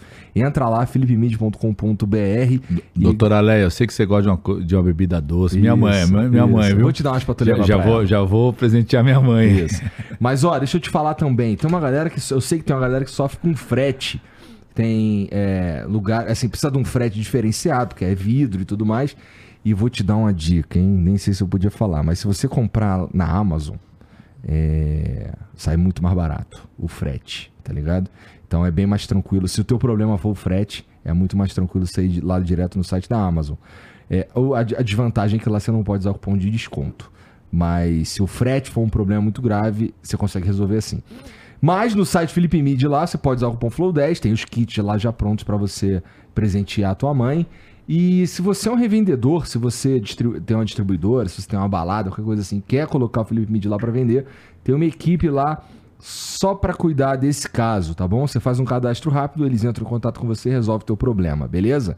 É, você viu o QR Code passando ao longo do programa aqui e tem também o link aqui na descrição. Mas é muito importante dizer é para beber e para comprar bebidas alcoólicas você precisa ser maior de 18 anos, tá bom? Muito importante. É isso. Deixa eu ver o vídeo aí, Vitão. Esse é o Pedro? Boa tarde, pessoal. É. Boa tarde, ministro. Boa tarde, Igor. Ó, Igor, faz o favor, por favor. Não deixa político de sabonetar, não. Ontem eu mandei duas perguntas pra Manuela, ela só respondeu uma e fingiu que não escutou a outra. É, isso é ruim, pô, porque político gosta de pagar de doido, sabe? Ao ministro, infelizmente, eu não tenho nenhum questionamento, pergunta ou elogio, porque eu não assisti o programa todo. Mas dessa vez o vídeo não foi cortado. Pedro mandou duas mensagens ontem pra Manuela. E aí ele tá chateado. Tem uma Pô, outra pô, mensagem. pô, ô, ô, Pedro, manda pra Manu lá na, na rede social dela que eu tenho certeza absoluta que ela vai responder, É, cara. manda lá, Manda, manda manda lá, manda lá direto lá. Ah, ele falou que não tinha nenhuma dúvida, nenhum nada, nenhum comentário, não sei o que. Mandou dois vídeos, vamos ver. Tá, agora tem uma pergunta. O que acontece? É, o senhor fez a comparação aí do. Ah, eu sou culpado se o ladrão me rouba na rua? Claro que não. Mas eu assisti um filme em que o cara descobre que vai ter um arrastão no condomínio. Ele tem muitos itens de valores na casa. Ele dispensa a segurança e deixa o pessoal invadir a casa, quebrar tudo, roubar tudo, para ganhar o dinheiro do seguro. Isso é crime ou não? Foi um filme que eu vi. Não posso fazer muito. Aí cortou, dessa vez cortou. que, é, que vai na linha daquilo que eu te falei, que assim. É, a, teoria, a teoria que vigente é o Lula saiu fortalecido, portanto, foi eles que. Foram eles que fizeram. Cara, quem dispensou a segurança foi o GDF, foi o governo da- do DF. Ele que tinha responsabilidade de garantir a segurança. Então, se alguém cometeu um crime, de dispensar a segurança foi o GDF. Inclusive, o cara que era o secretário de segurança, que estava fora, estava lá em Miami no dia, né? É, tá, vai responder por isso. Né? Esse exemplo dele aí, o cara que dispensou a segurança foi o GDF. O cara do Congresso Nacional, porque essa é uma coisa, entendeu, Igor? Hum. A, a, invasão aconteceu, não aconteceu só no Palácio do Planalto, aconteceu no Congresso Nacional, os caras lá da Polícia Legislativa reagindo, não deixando, é, tentando segurar a invasão, e no Supremo Tribunal Federal, entendeu? Então, eh, os caras, ah, mas o governo Lula, o Palácio, não sei o que, deixou entrar no Palácio. Mas quem deixou entrar no Congresso Nacional? Quem deixou entrar no Supremo, então? É, então, é, eu acho que é a apuração que vai mostrar isso, cara. E tá, cada vez mais está mostrando quem financiou, quem se envolveu, quem mobilizou esse negócio, né? E eu acho que isso que tem que acontecer. Isso a gente tem que cobrar, apuração. É uma apuração cada vez mais. O ministro Flávio Dino está coordenando isso, Polícia Federal, o judiciário, para a gente saiba de fato quem financiou, quem mobilizou, quem dispensou a, a segurança, né, os responsáveis, o, o, que, que é aquele garçom dentro do Palácio do Planalto ali, hostage de ter, terrorista, que aqueles caras estavam fazendo daquele jeito ali, entendeu?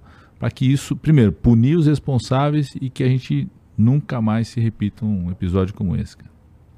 Ó, o Hilton Marques, Hilton Marques Lages mandou aqui. Padilha, diversos são os desafios no país. E aqui temos uma solução para a construção de novas universidades federais.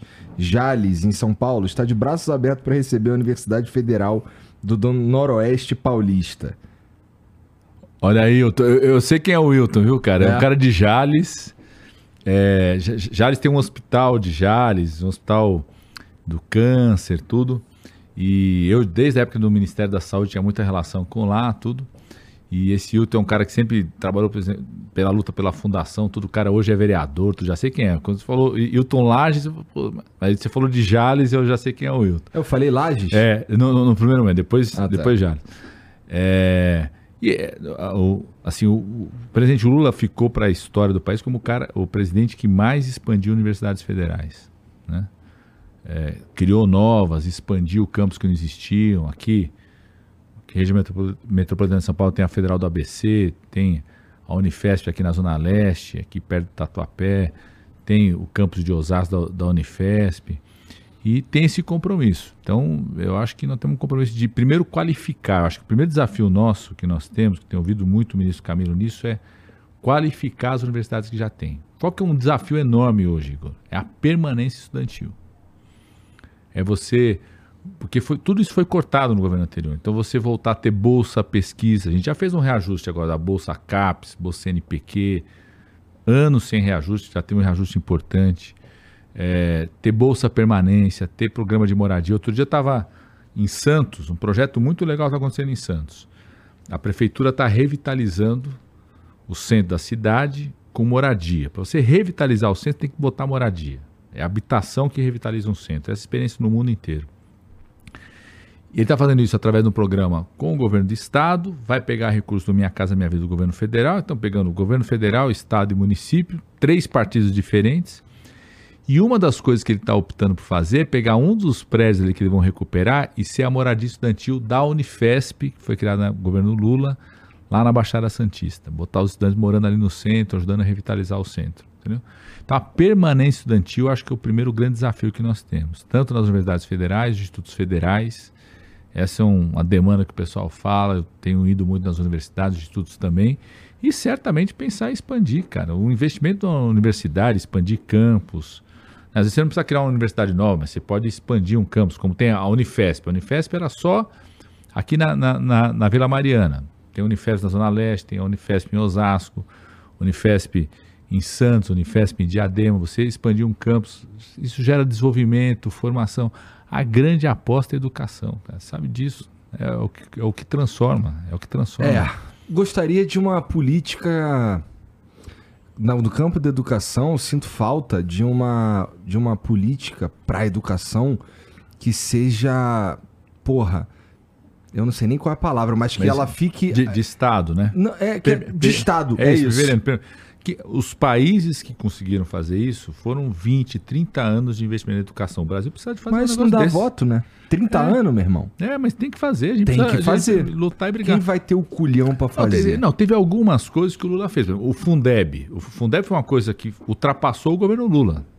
Foi criado lá, investimento na educação básica, existe até hoje, né? E é uma coisa que virou permanente, né? Quando você cria uma universidade federal nova, pô, é uma política que ultrapassa governos, resiste. O, o, o Vitor que está aqui, que trabalha com a gente lá, ele é professor da Federal do ABC. Tem cara de professor Olha mesmo, lá. É- é- é professor de quê, cara? Puta merda. Assim, pa- passou, passou o pão que o diabo amassou durante o o ano anterior, mas, mas, mas resistiram. L? Nada. Ali, meu, ali é plural. Tá, que bom. Porque isso é bom. O, a- assim, a- a- o ambiente Sa- sa- Sabe, universitário quem é estudou na Federal pra- da ABC, cara? O, o, o, Kim, o Kim Kataguiri. Você estudou na Federal É? da ABC. Teve aula contigo? Não. Ele, ele, ele fazia matemática, né? O que, que era matemática? fez- ele começou economia. Economia. Né? É, então, o investimento na universidade ultrapassa. E a educação é geracional, é plano de 20, 30 anos. Sabe por quê, Igor? É, faz muita diferença quando você consegue incluir alguém da, na, na universidade, por exemplo. Eu, eu dou aula, dou, dou- dou aula, não vou falar aqui para não fazer propaganda da universidade. Por mas, mim, pode falar. É. Não tem problema. então, aqui, aqui, aqui em São Paulo eu dou, eu dou aula na, na Uninove. Eu dava aula num programa de, a gente chama residência multiprofissional, oito profissões da saúde. Comecei a dar aula lá em 2016. As primeiras turmas minhas eram todos eles eram o primeiro cara formado em nível superior na família. Farmacêutico, médico, enfermeiro, mé- mé- médico não, já tinha outros, mas enfermeiro, psicólogo, nutricionista, todos. Quando você inclui um cara desse na universidade, por que é geracional? Por que é um projeto de 20, 30 anos? Porque ele passa a ser uma referência na família. Uhum. O, o- o sobrinho dele começa a saber que existe um cara. Isso não pode ser pontual. É isso. Isso não é pode ser pontual. Porque, porque é uma mudança geracional. É, o menino lá de 4, 5 anos, é sobrinho, começa a ter uma tia, um tio, o- às vezes o irmão mais velho, que entrou na universidade, está na faculdade, o cara vê o cara estudando. Isso é uma mudança na família. Então, por, por isso que é 20, 30 anos. É você formar novos professores. O que que a Coreia fez? A Coreia do Sul, projeto de 20, 30 anos, formação de professores. Os melhores professores iam para as áreas mais vulneráveis, com piores indicadores educacionais, estímulo, né? Poder público bancando isso, para melhorar a formação das áreas mais pobres, né? Piores indicadores educacionais. Era É uma isso. merda ser o melhor professor. Não, não, entendi. e, e muda em 10, 15, 20 anos. É uma merda e não é, cara. Eu, eu, eu quando. Não, é assim, se assim, o cara não, tem um- não. se o cara ele tem, se ele, se ele é, é, identifica nele mesmo esse chamado e ele não tá fazendo isso pra, sei lá, só ficar rico, Não, pra não. ele é um prêmio, na Não, não, verdade. não, não. E você pode fazer uma carreira que o cara que foi para a área mais vulnerável, depois ele ganha. Por exemplo, quando eu- eu fiz o programa Mais Médicos, Hum. o cara que ia para a área mais vulnerável, ele ganhava depois pontos na hora que ia prestar a prova de residência médica, da especialização. Então o cara quer ser dermatologista, Aham. infectologista, quer Dá especialização. pra você incentivar o que você É tá isso, dizendo. é isso. O cara fica dois anos lá na periferia aqui de São Paulo, na- né? É, no, no meio da região amazônica. Depois o cara volta, ganha pontos na prova de residência. Eu, eu, quando terminei a minha residência de infectologia aqui em São Paulo, na USP, no HC, minha especialização, e fui assumir esse desafio de montar lá o, o núcleo de medicina tropical lá no, no interior da região amazônica. Os meus amigos falam, pô, o que, que vai fazer? O que que aconteceu? Vai, vai pagar promessa, né? O que está acontecendo? Eu tinha acabado de, de, de acabar um, namoro que eu tinha. Ah, não, você tá indo lá porque. Pra esquecer. lá- esquecer, né? Pô, pra mim foi uma experiência incrível, cara. Sabe? E, e- e- tive contato, a- além da experiência de cuidar das pessoas, tudo do, do que eu aprendi a conhecer, mas tive contato com coisas fora do país, de projetos de pesquisa que talvez se eu tivesse aqui no HC não teria, né? Então tem muita coisa, muitas oportunidades para você ir para as áreas mais vulneráveis, desde que você vá, é isso, com, com a instituição junto. Você pode ir com um programa que está ligado à universidade. O, o, o, o Camilo fala muito disso, né? O Haddad falava muito isso também. Você pegar os, os institutos federais, eles serem polos de apoiar a formação de professores da rede pública estadual, do ensino médio, entendeu? você tem uma instituição que tem esse papel. Outro dia eu fui aqui no Instituto Federal de Guarulhos. Uma coisa muito legal. O núcleo lá, a gente apoiando, eu apoiei como deputado federal, recurso de emenda, tudo. Eles montaram lá um núcleo de pesquisa de formação de, de, de, de matemática. Como é que dá aula de matemática para a rede municipal? Eu até perguntei para ele como é que é esse negócio, porque eu tenho uma filha de 8 anos, eu tenho maior curiosidade. Eu vou lá ver ela fazendo conta, tudo. Pô, na, na, época que eu aprendi matemática, tinha negócio da tabuada, tinha que decorar a tabuada. Eu perguntei, faz sentido decorar a tabuada? Não, não, faz mais sentido, né, bicho? Não faz sentido nenhum decorar. Como é que vocês formam? Então, eles fazem formação dos professores da rede municipal, da rede estadual. Então, você ter um estímulo na carreira, você ter uma instituição. Por, por que, que eu fui lá para o meio da região amazônica? Porque eu tinha uma instituição que era a USP, porque eu sentia o seguinte: ó, eu tenho uma instituição que me ampara estando lá o que eu fizer lá de projeto de pesquisa eu vou ser valorizado aqui. Então, você tem estratégias como essa para enfrentar. Agora, isso é 10, 15, 20 sim, anos, cara, porque sim. é geração. E, e, e, por isso que é tão, o pessoal às vezes criticava assim, o, o presidente Lula quando ele fez programa de inclusão nas universidades, seja o ProUni, expansão das universidades federais, é, falavam assim: ah, tá pensando só no ensino superior. Não é isso. Primeiro que é importante pensar no ensino superior, mas não é só isso. É porque quando você inclui um cara de uma família que ninguém nunca se formou na universidade. Na universidade, esse cara passa a ser a referência para os mais jovens da família, às vezes para o bairro, para aquela comunidade. Todo mundo. Eu, eu cresci na, na, na periferia aqui de São Paulo. Né? Do, é, a partir dos 14 anos, a gente foi morar na. minha mãe é médica, tudo. Sempre foi muito ligado à coisa da periferia, tudo, e lutou lá para ter o posto de saúde no, na região do Campo Limpo. Quando conquistaram o posto de saúde, eu falei assim: ó, nós vamos morar aqui na rua do posto. Era rua de terra ainda, vamos morar aqui. A gente morava no Butantã, saímos de lá, fomos morar lá. Então cresci ali. Quando entrei na faculdade, eu tinha 17 anos, fui estudar na, na Unicamp. Eu no bairro inteiro, no bairro inteiro não, mas na, nas quatro, cinco ruas, ele era o único cara que, que ia, ia para uma faculdade, para uma universidade.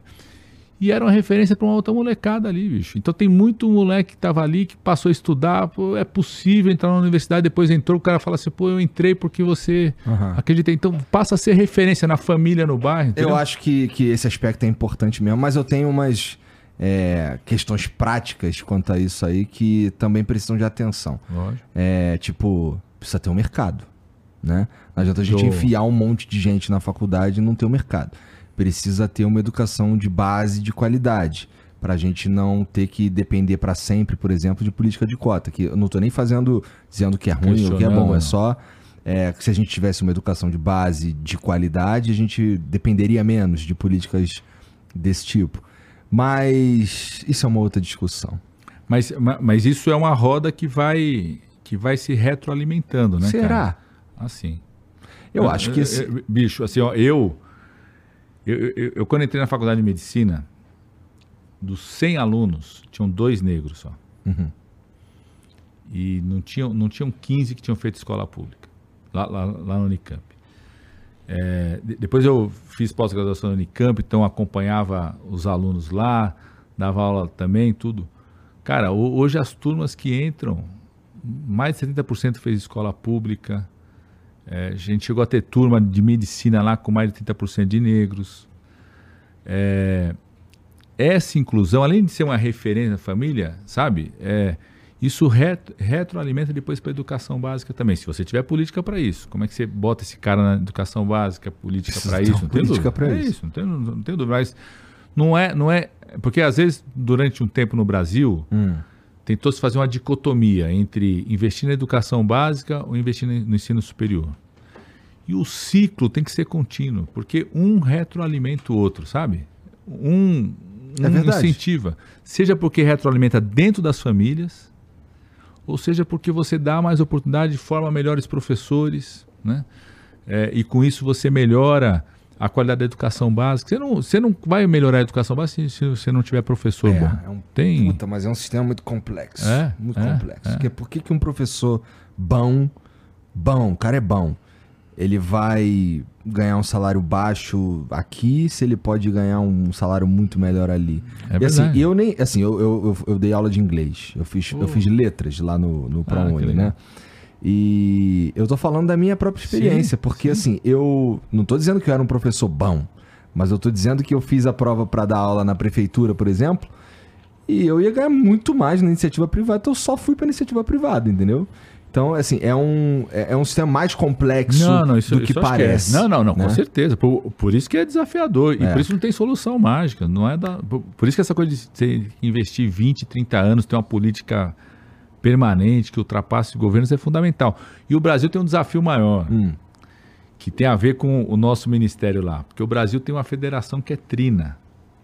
O Brasil é um dos poucos países do mundo que tem uma federação com três níveis de governo, com grau de autonomia diferente para cada um deles. Podia ser até mais, na minha opinião. É. É, eu gosto de mais autonomia. Mas, Mas- vai lá, continua. e com tempos de governo diferentes. Então você está começando. É. O, go- o governo federal começou agora, Ele começa junto com o o, governo. o- o governo estadual. É. Você chega, apresenta uma proposta de programa, tudo chega para o município, o município fala assim: ah, eu não quero coisa nova, não, que eu estou terminando o meu. O, o mais médicos, por exemplo, quando eu fui ministro da Saúde, a gente começou em 2011. A gente fez o diagnóstico em 100 dias. A gente, o tal dos 100 dias, a gente fez um diagnóstico. Uma das coisas era o diagnóstico das a escassez de profissional de saúde nas áreas mais vulneráveis do país. Fizemos uma pré-proposta. Fomos discutir com os municípios que falaram assim: ah, eu não quero entrar nisso agora, não, porque eu já estou no meu último ano de governo. A gente teve que esperar a mudança do ciclo de prefeituras. Começava um novo ciclo em 2013 para discutir com esses prefeitos e fazer um programa como esse. Então, Pois é, teu trabalho hoje é, faz parte dele lidar É com isso, prefeitos, é lidar isso, com governadores e é tal. isso. Na tua opinião, essa, essa diferença de, de, de tempo de mandato quando um assume e quando o outro assume atrapalha? Atrapalha para a construção dessas políticas.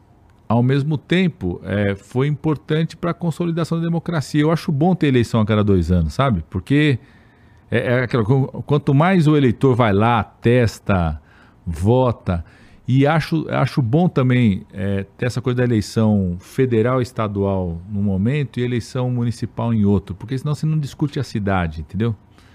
E como cada vez mais o local é importante, várias das políticas acontecem na cidade. É na cidade que a gente vive, cara. É por isso que eu gosto de mais autonomia. Sim, sim. E, e- acho que a federação tem essa ideia. de Você ter níveis de autonomia com um país tão desigual como o Brasil. Esse é o balanço. Porque o Bra- um país tão desigual como o Brasil, é, mais autonomia não pode ser algo que aprofunde a desigualdade, entendeu? Porque às vezes você tem mais autonomia, as cidades mais ricas acabam se desenvolvendo mais do que as outras. Então você tem a compensação Ah, federal, projetos Eu nacionais, tá, é entendo, fundamental. concordo até certo ponto, porque ah, eu penso que existem.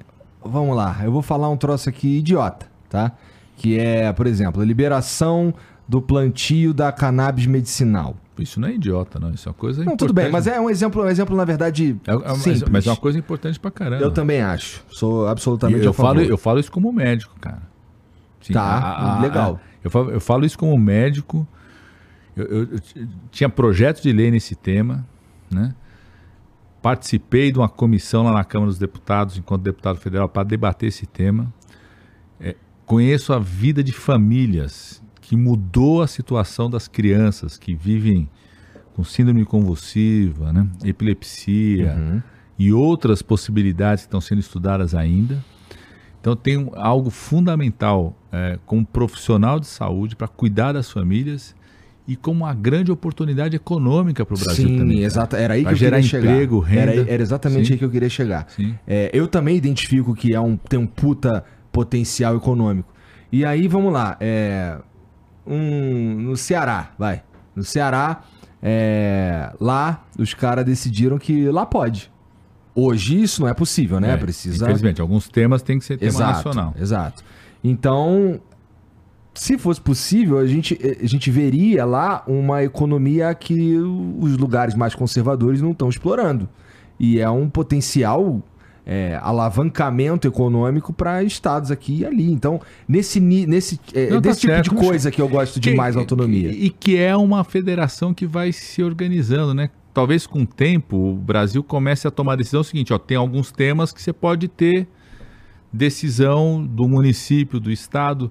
Isso tem a ver com o tempo de democracia, cara. A gente é uma democracia muito recente, verdade. cara. E é bem- muito recente, e muito frágil. é isso, aí, né? cara. É isso. É assim que vai permitir que a gente vá amadurecendo, entendeu? Eu acho que esse é um debate é, é, é, você ter cada vez mais possibilidade de autonomia da federação é para isso, você ter autonomia tributária, auto- autonomia em relação a várias. Citar um exemplo que tem a ver com medicina também. Hum. O estado de São Paulo foi o primeiro estado. Eu sou infectologista, então fui fazer infectologia por causa da AIDS.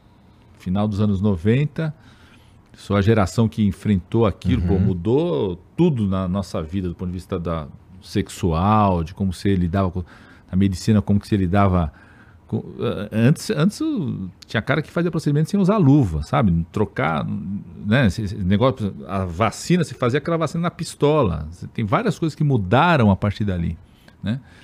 Então, aquilo me encantou, fui fazer infectologia por conta da AIDS, a luta contra a AIDS, tudo. É, não tinha uma política nacional, por exemplo, de distribuição de medicação para AIDS. O primeiro estado a fazer foi São Paulo, por causa de uma lei estadual que garantiu isso aqui em São Paulo primeiro. Depois outros estados foram tendo experiência e depois virou uma lei nacional, um programa nacional. Então você ter graus de autonomia permite, inclusive, que você tenha experiências de políticas públicas exitosas que às vezes surgem ali no nível local, no, no estado Sim. mesmo. Sim. né? Então acho que na, na medida que você vai aprimorando a nossa democracia, eu acho que é possível que a gente vá cada vez mais alguns temas sendo de decisão Tu tá estadual, falando isso só municipal. pra me agradar, Não, Padilha. imagina, cara. Eu, eu sou, eu sou, eu sou, cara, eu estudo federação, minha minha tese de doutorado tem a ver com isso, go- governança federativa, entendeu? Agora o Brasil tem esse dilema, cara, porque é o, o- um país que é muito desigual como o nosso, você precisa ter um, os dois polos, esse equilíbrio entre garantir temas que garantam né, mais autonomia para o nível local, mas de um jeito que os projetos nacionais possam compensar para você não ter o aumento da desigualdade. Né? Então é, é- esse, é o, esse é o polo o tempo todo, essa é a Pô, riqueza da irmão, nossa federação. Um país do tamanho do Brasil, qualquer assunto é complexo. É isso, É. é isso. é Ó, isso. o Wilton, o Wilton Marques Lages. Ô, era, era, era, Jales. era ele mesmo ou não? Era É, ele. é, então, mas é que ele Virou mandou outra aqui, ó. Vamos ter um governo federal com ações itinerantes, viajando algumas cidades e regiões, chegando mais perto, principalmente das regiões com municípios menores e conhecendo as suas vocações, também para procurar, im- procurar impulsionar o desenvolvimento. Pô, que, que ideia legal, né, do, do, Wilton. Eu acho que isso é fundamental, cara. Inclusive, vai ter uma coisa agora. Quem vai coordenar é a ministra Simone Tebet e o ministro Márcio Macedo, que é o secretário-geral, fica, faz a relação com os movimentos sociais lá no Palácio do Planalto. Chama PPA Participativo. O que, que é isso? PPA está na lei, que o governo precisa construir um PPA, que é um, um projeto é, plurianual, quais são os investimentos prioritários, quais são os temas prioritários que nos próximos quatro anos. Então ultrapassa o tempo de governo. Pega os, os- os últimos três anos do governo Lula, vai pegar o primeiro ano do próximo governo. E o presidente Lula decidiu fazer o PPA participativo. Vai começar no outro fim de semana. Então a Simone Tebet, Márcio Macedo, a gente vai, os outros ministros também vão. Vai em cada estado discutir ali com os estados, em parceria com as assembleias legislativas, chamar a população, o pessoal do Conselhão vai também, discutir as, as prioridades, né? Então isso é, esse é um primeiro passo, é um pouco dessa coisa que o Wilton está falando. Entendi. No outro governo Lula teve uma coisa muito legal, chamava Territórios da Cidadania, que era uma coisa na área rural, nos interiores do país, que você pegava regiões mais vulneráveis e tentava integrar as políticas, porque uma das coisas mais difíceis é você integrar a política, saúde. Você pega aqui, va- vacina. A gente só vai aumentar a cobertura vacinal de novo se você tiver uma integração saúde, educação, você ter vacinação na escola de novo, discutir vacina na escola, envolver lideranças religiosas, envolver assistência social, tudo ser oportunidade de vacinação. Só faz isso se você integra. É muito difícil integrar lá no plano nacional. Você faz lá o programa, inte- mas lá no território que é a integração, entendeu? Então os territórios da cidadania fazia isso. Eu acho que isso ajuda isso que o Wilton falou, uma boa ideia. Vou levar lá para moçada lá, os ministros e ministras. Padilha, obrigado por vir aí trocar essa ideia comigo, cara. Oh, eu que agradeço. cara. É, tu usa redes sociais, né? Eu Você sim, falou a- aí. arroba Padilhano, arroba Padilhano no Instagram, arroba Padilhano no Twitter, no TikTok, YouTube, tudo aí. Conseguiu a mesma arroba pra tudo? Consegui, cara. Que bom, cara. Co- consegui. E cê- cê sabe o que é Padilhando? Ah. Eu ia fazer arroba Padilha na época. Só que já tinha um monte de Padilha, cara. Então, aí, aí foi Padilhando porque o pessoal tinha um, um, um, um comentário lá no Palácio na época. Exatamente por isso, porque eu, eu cuidava, an- antes de ser ministro da coordenação política de tudo, 2009, 2010, eu cuidava exatamente da relação com os prefeitos e governadores. Então a nossa equipe estava sempre no estado e município, então o pessoal fala, não, os caras estão padilhando por aí, entendeu? Aí eu, na hora do, do Twitter, lá, não, não tem padilha, então eu vou botar o padilhando, então é tudo padilhando aí, se quiser o pessoal mandar pergunta, o Pedro lá, se quiser mandar Boa. as perguntas da Manu, pode mandar para mim que eu passo para ela, se quiser mandar inventar mais duas perguntas para mim, pode mandar, no arroba padilhando lá, viu? Beleza. Ó, as redes sociais do Padilha vão estar todas aqui na descrição, tá bom? Pra vocês seguirem. E aproveita e se inscreve aí, dá o like também, beleza? Segue eu e o Jean, tá aqui na descrição. Entra no Discord, vai rolar lá o Afterflow. Rolou ontem, Jean? Rola todo dia automático. Rola todo dia automático lá no Discord o Afterflow, beleza? Que é a galera trocando uma ideia sobre o que aconteceu no programa. E você pode virar membro também se quiser, tá bom? Do lado do botão de se inscrever, não é isso, Jean? Tem ali o botão pra você virar membro que custa menos de 8 reais, não é verdade? Então você ajuda a gente aí a criar coisas novas e incríveis, beleza? Obrigado a todo mundo que assistiu. Padilha, mais uma vez, obrigado. Porra, sem dar carguinho aí à toa, hein, cara? Não, fica tranquilo ali, nós estamos ali olhando tudo, viu? Vou ficar esperto mesmo e, tu, e ó, Pode ficar. tem um carguinho escroto, eu vou cornetar. Pode ficar, é o papel, bicho. A gente quer vocês aí debatendo, falando tudo, viu? Obrigado pela, por vir aí, cara. Eu sei que teu dia começou cedo hoje. Não para, mas é todo dia, cara. Todo dia. Mas então a gente tá, tá feliz. E o bate-papo aqui foi melhor do que alguns bate-papos que eu tenho que fazer à noite lá. Então, Tá bom. tudo bem? É, obrigado. Vocês aí, todo mundo aí, muito obrigado também. E a gente se vê. Bom, quem é membro, a gente se vê amanhã. Porque amanhã vai ter um extra flow aí, eu e Jean, só pros membros. Então vira membro aí, pô. Isso é menos de 8 reais. Famoso 7,99, tá? É isso, gente. Um beijo pra todo mundo e até lá. Tchau.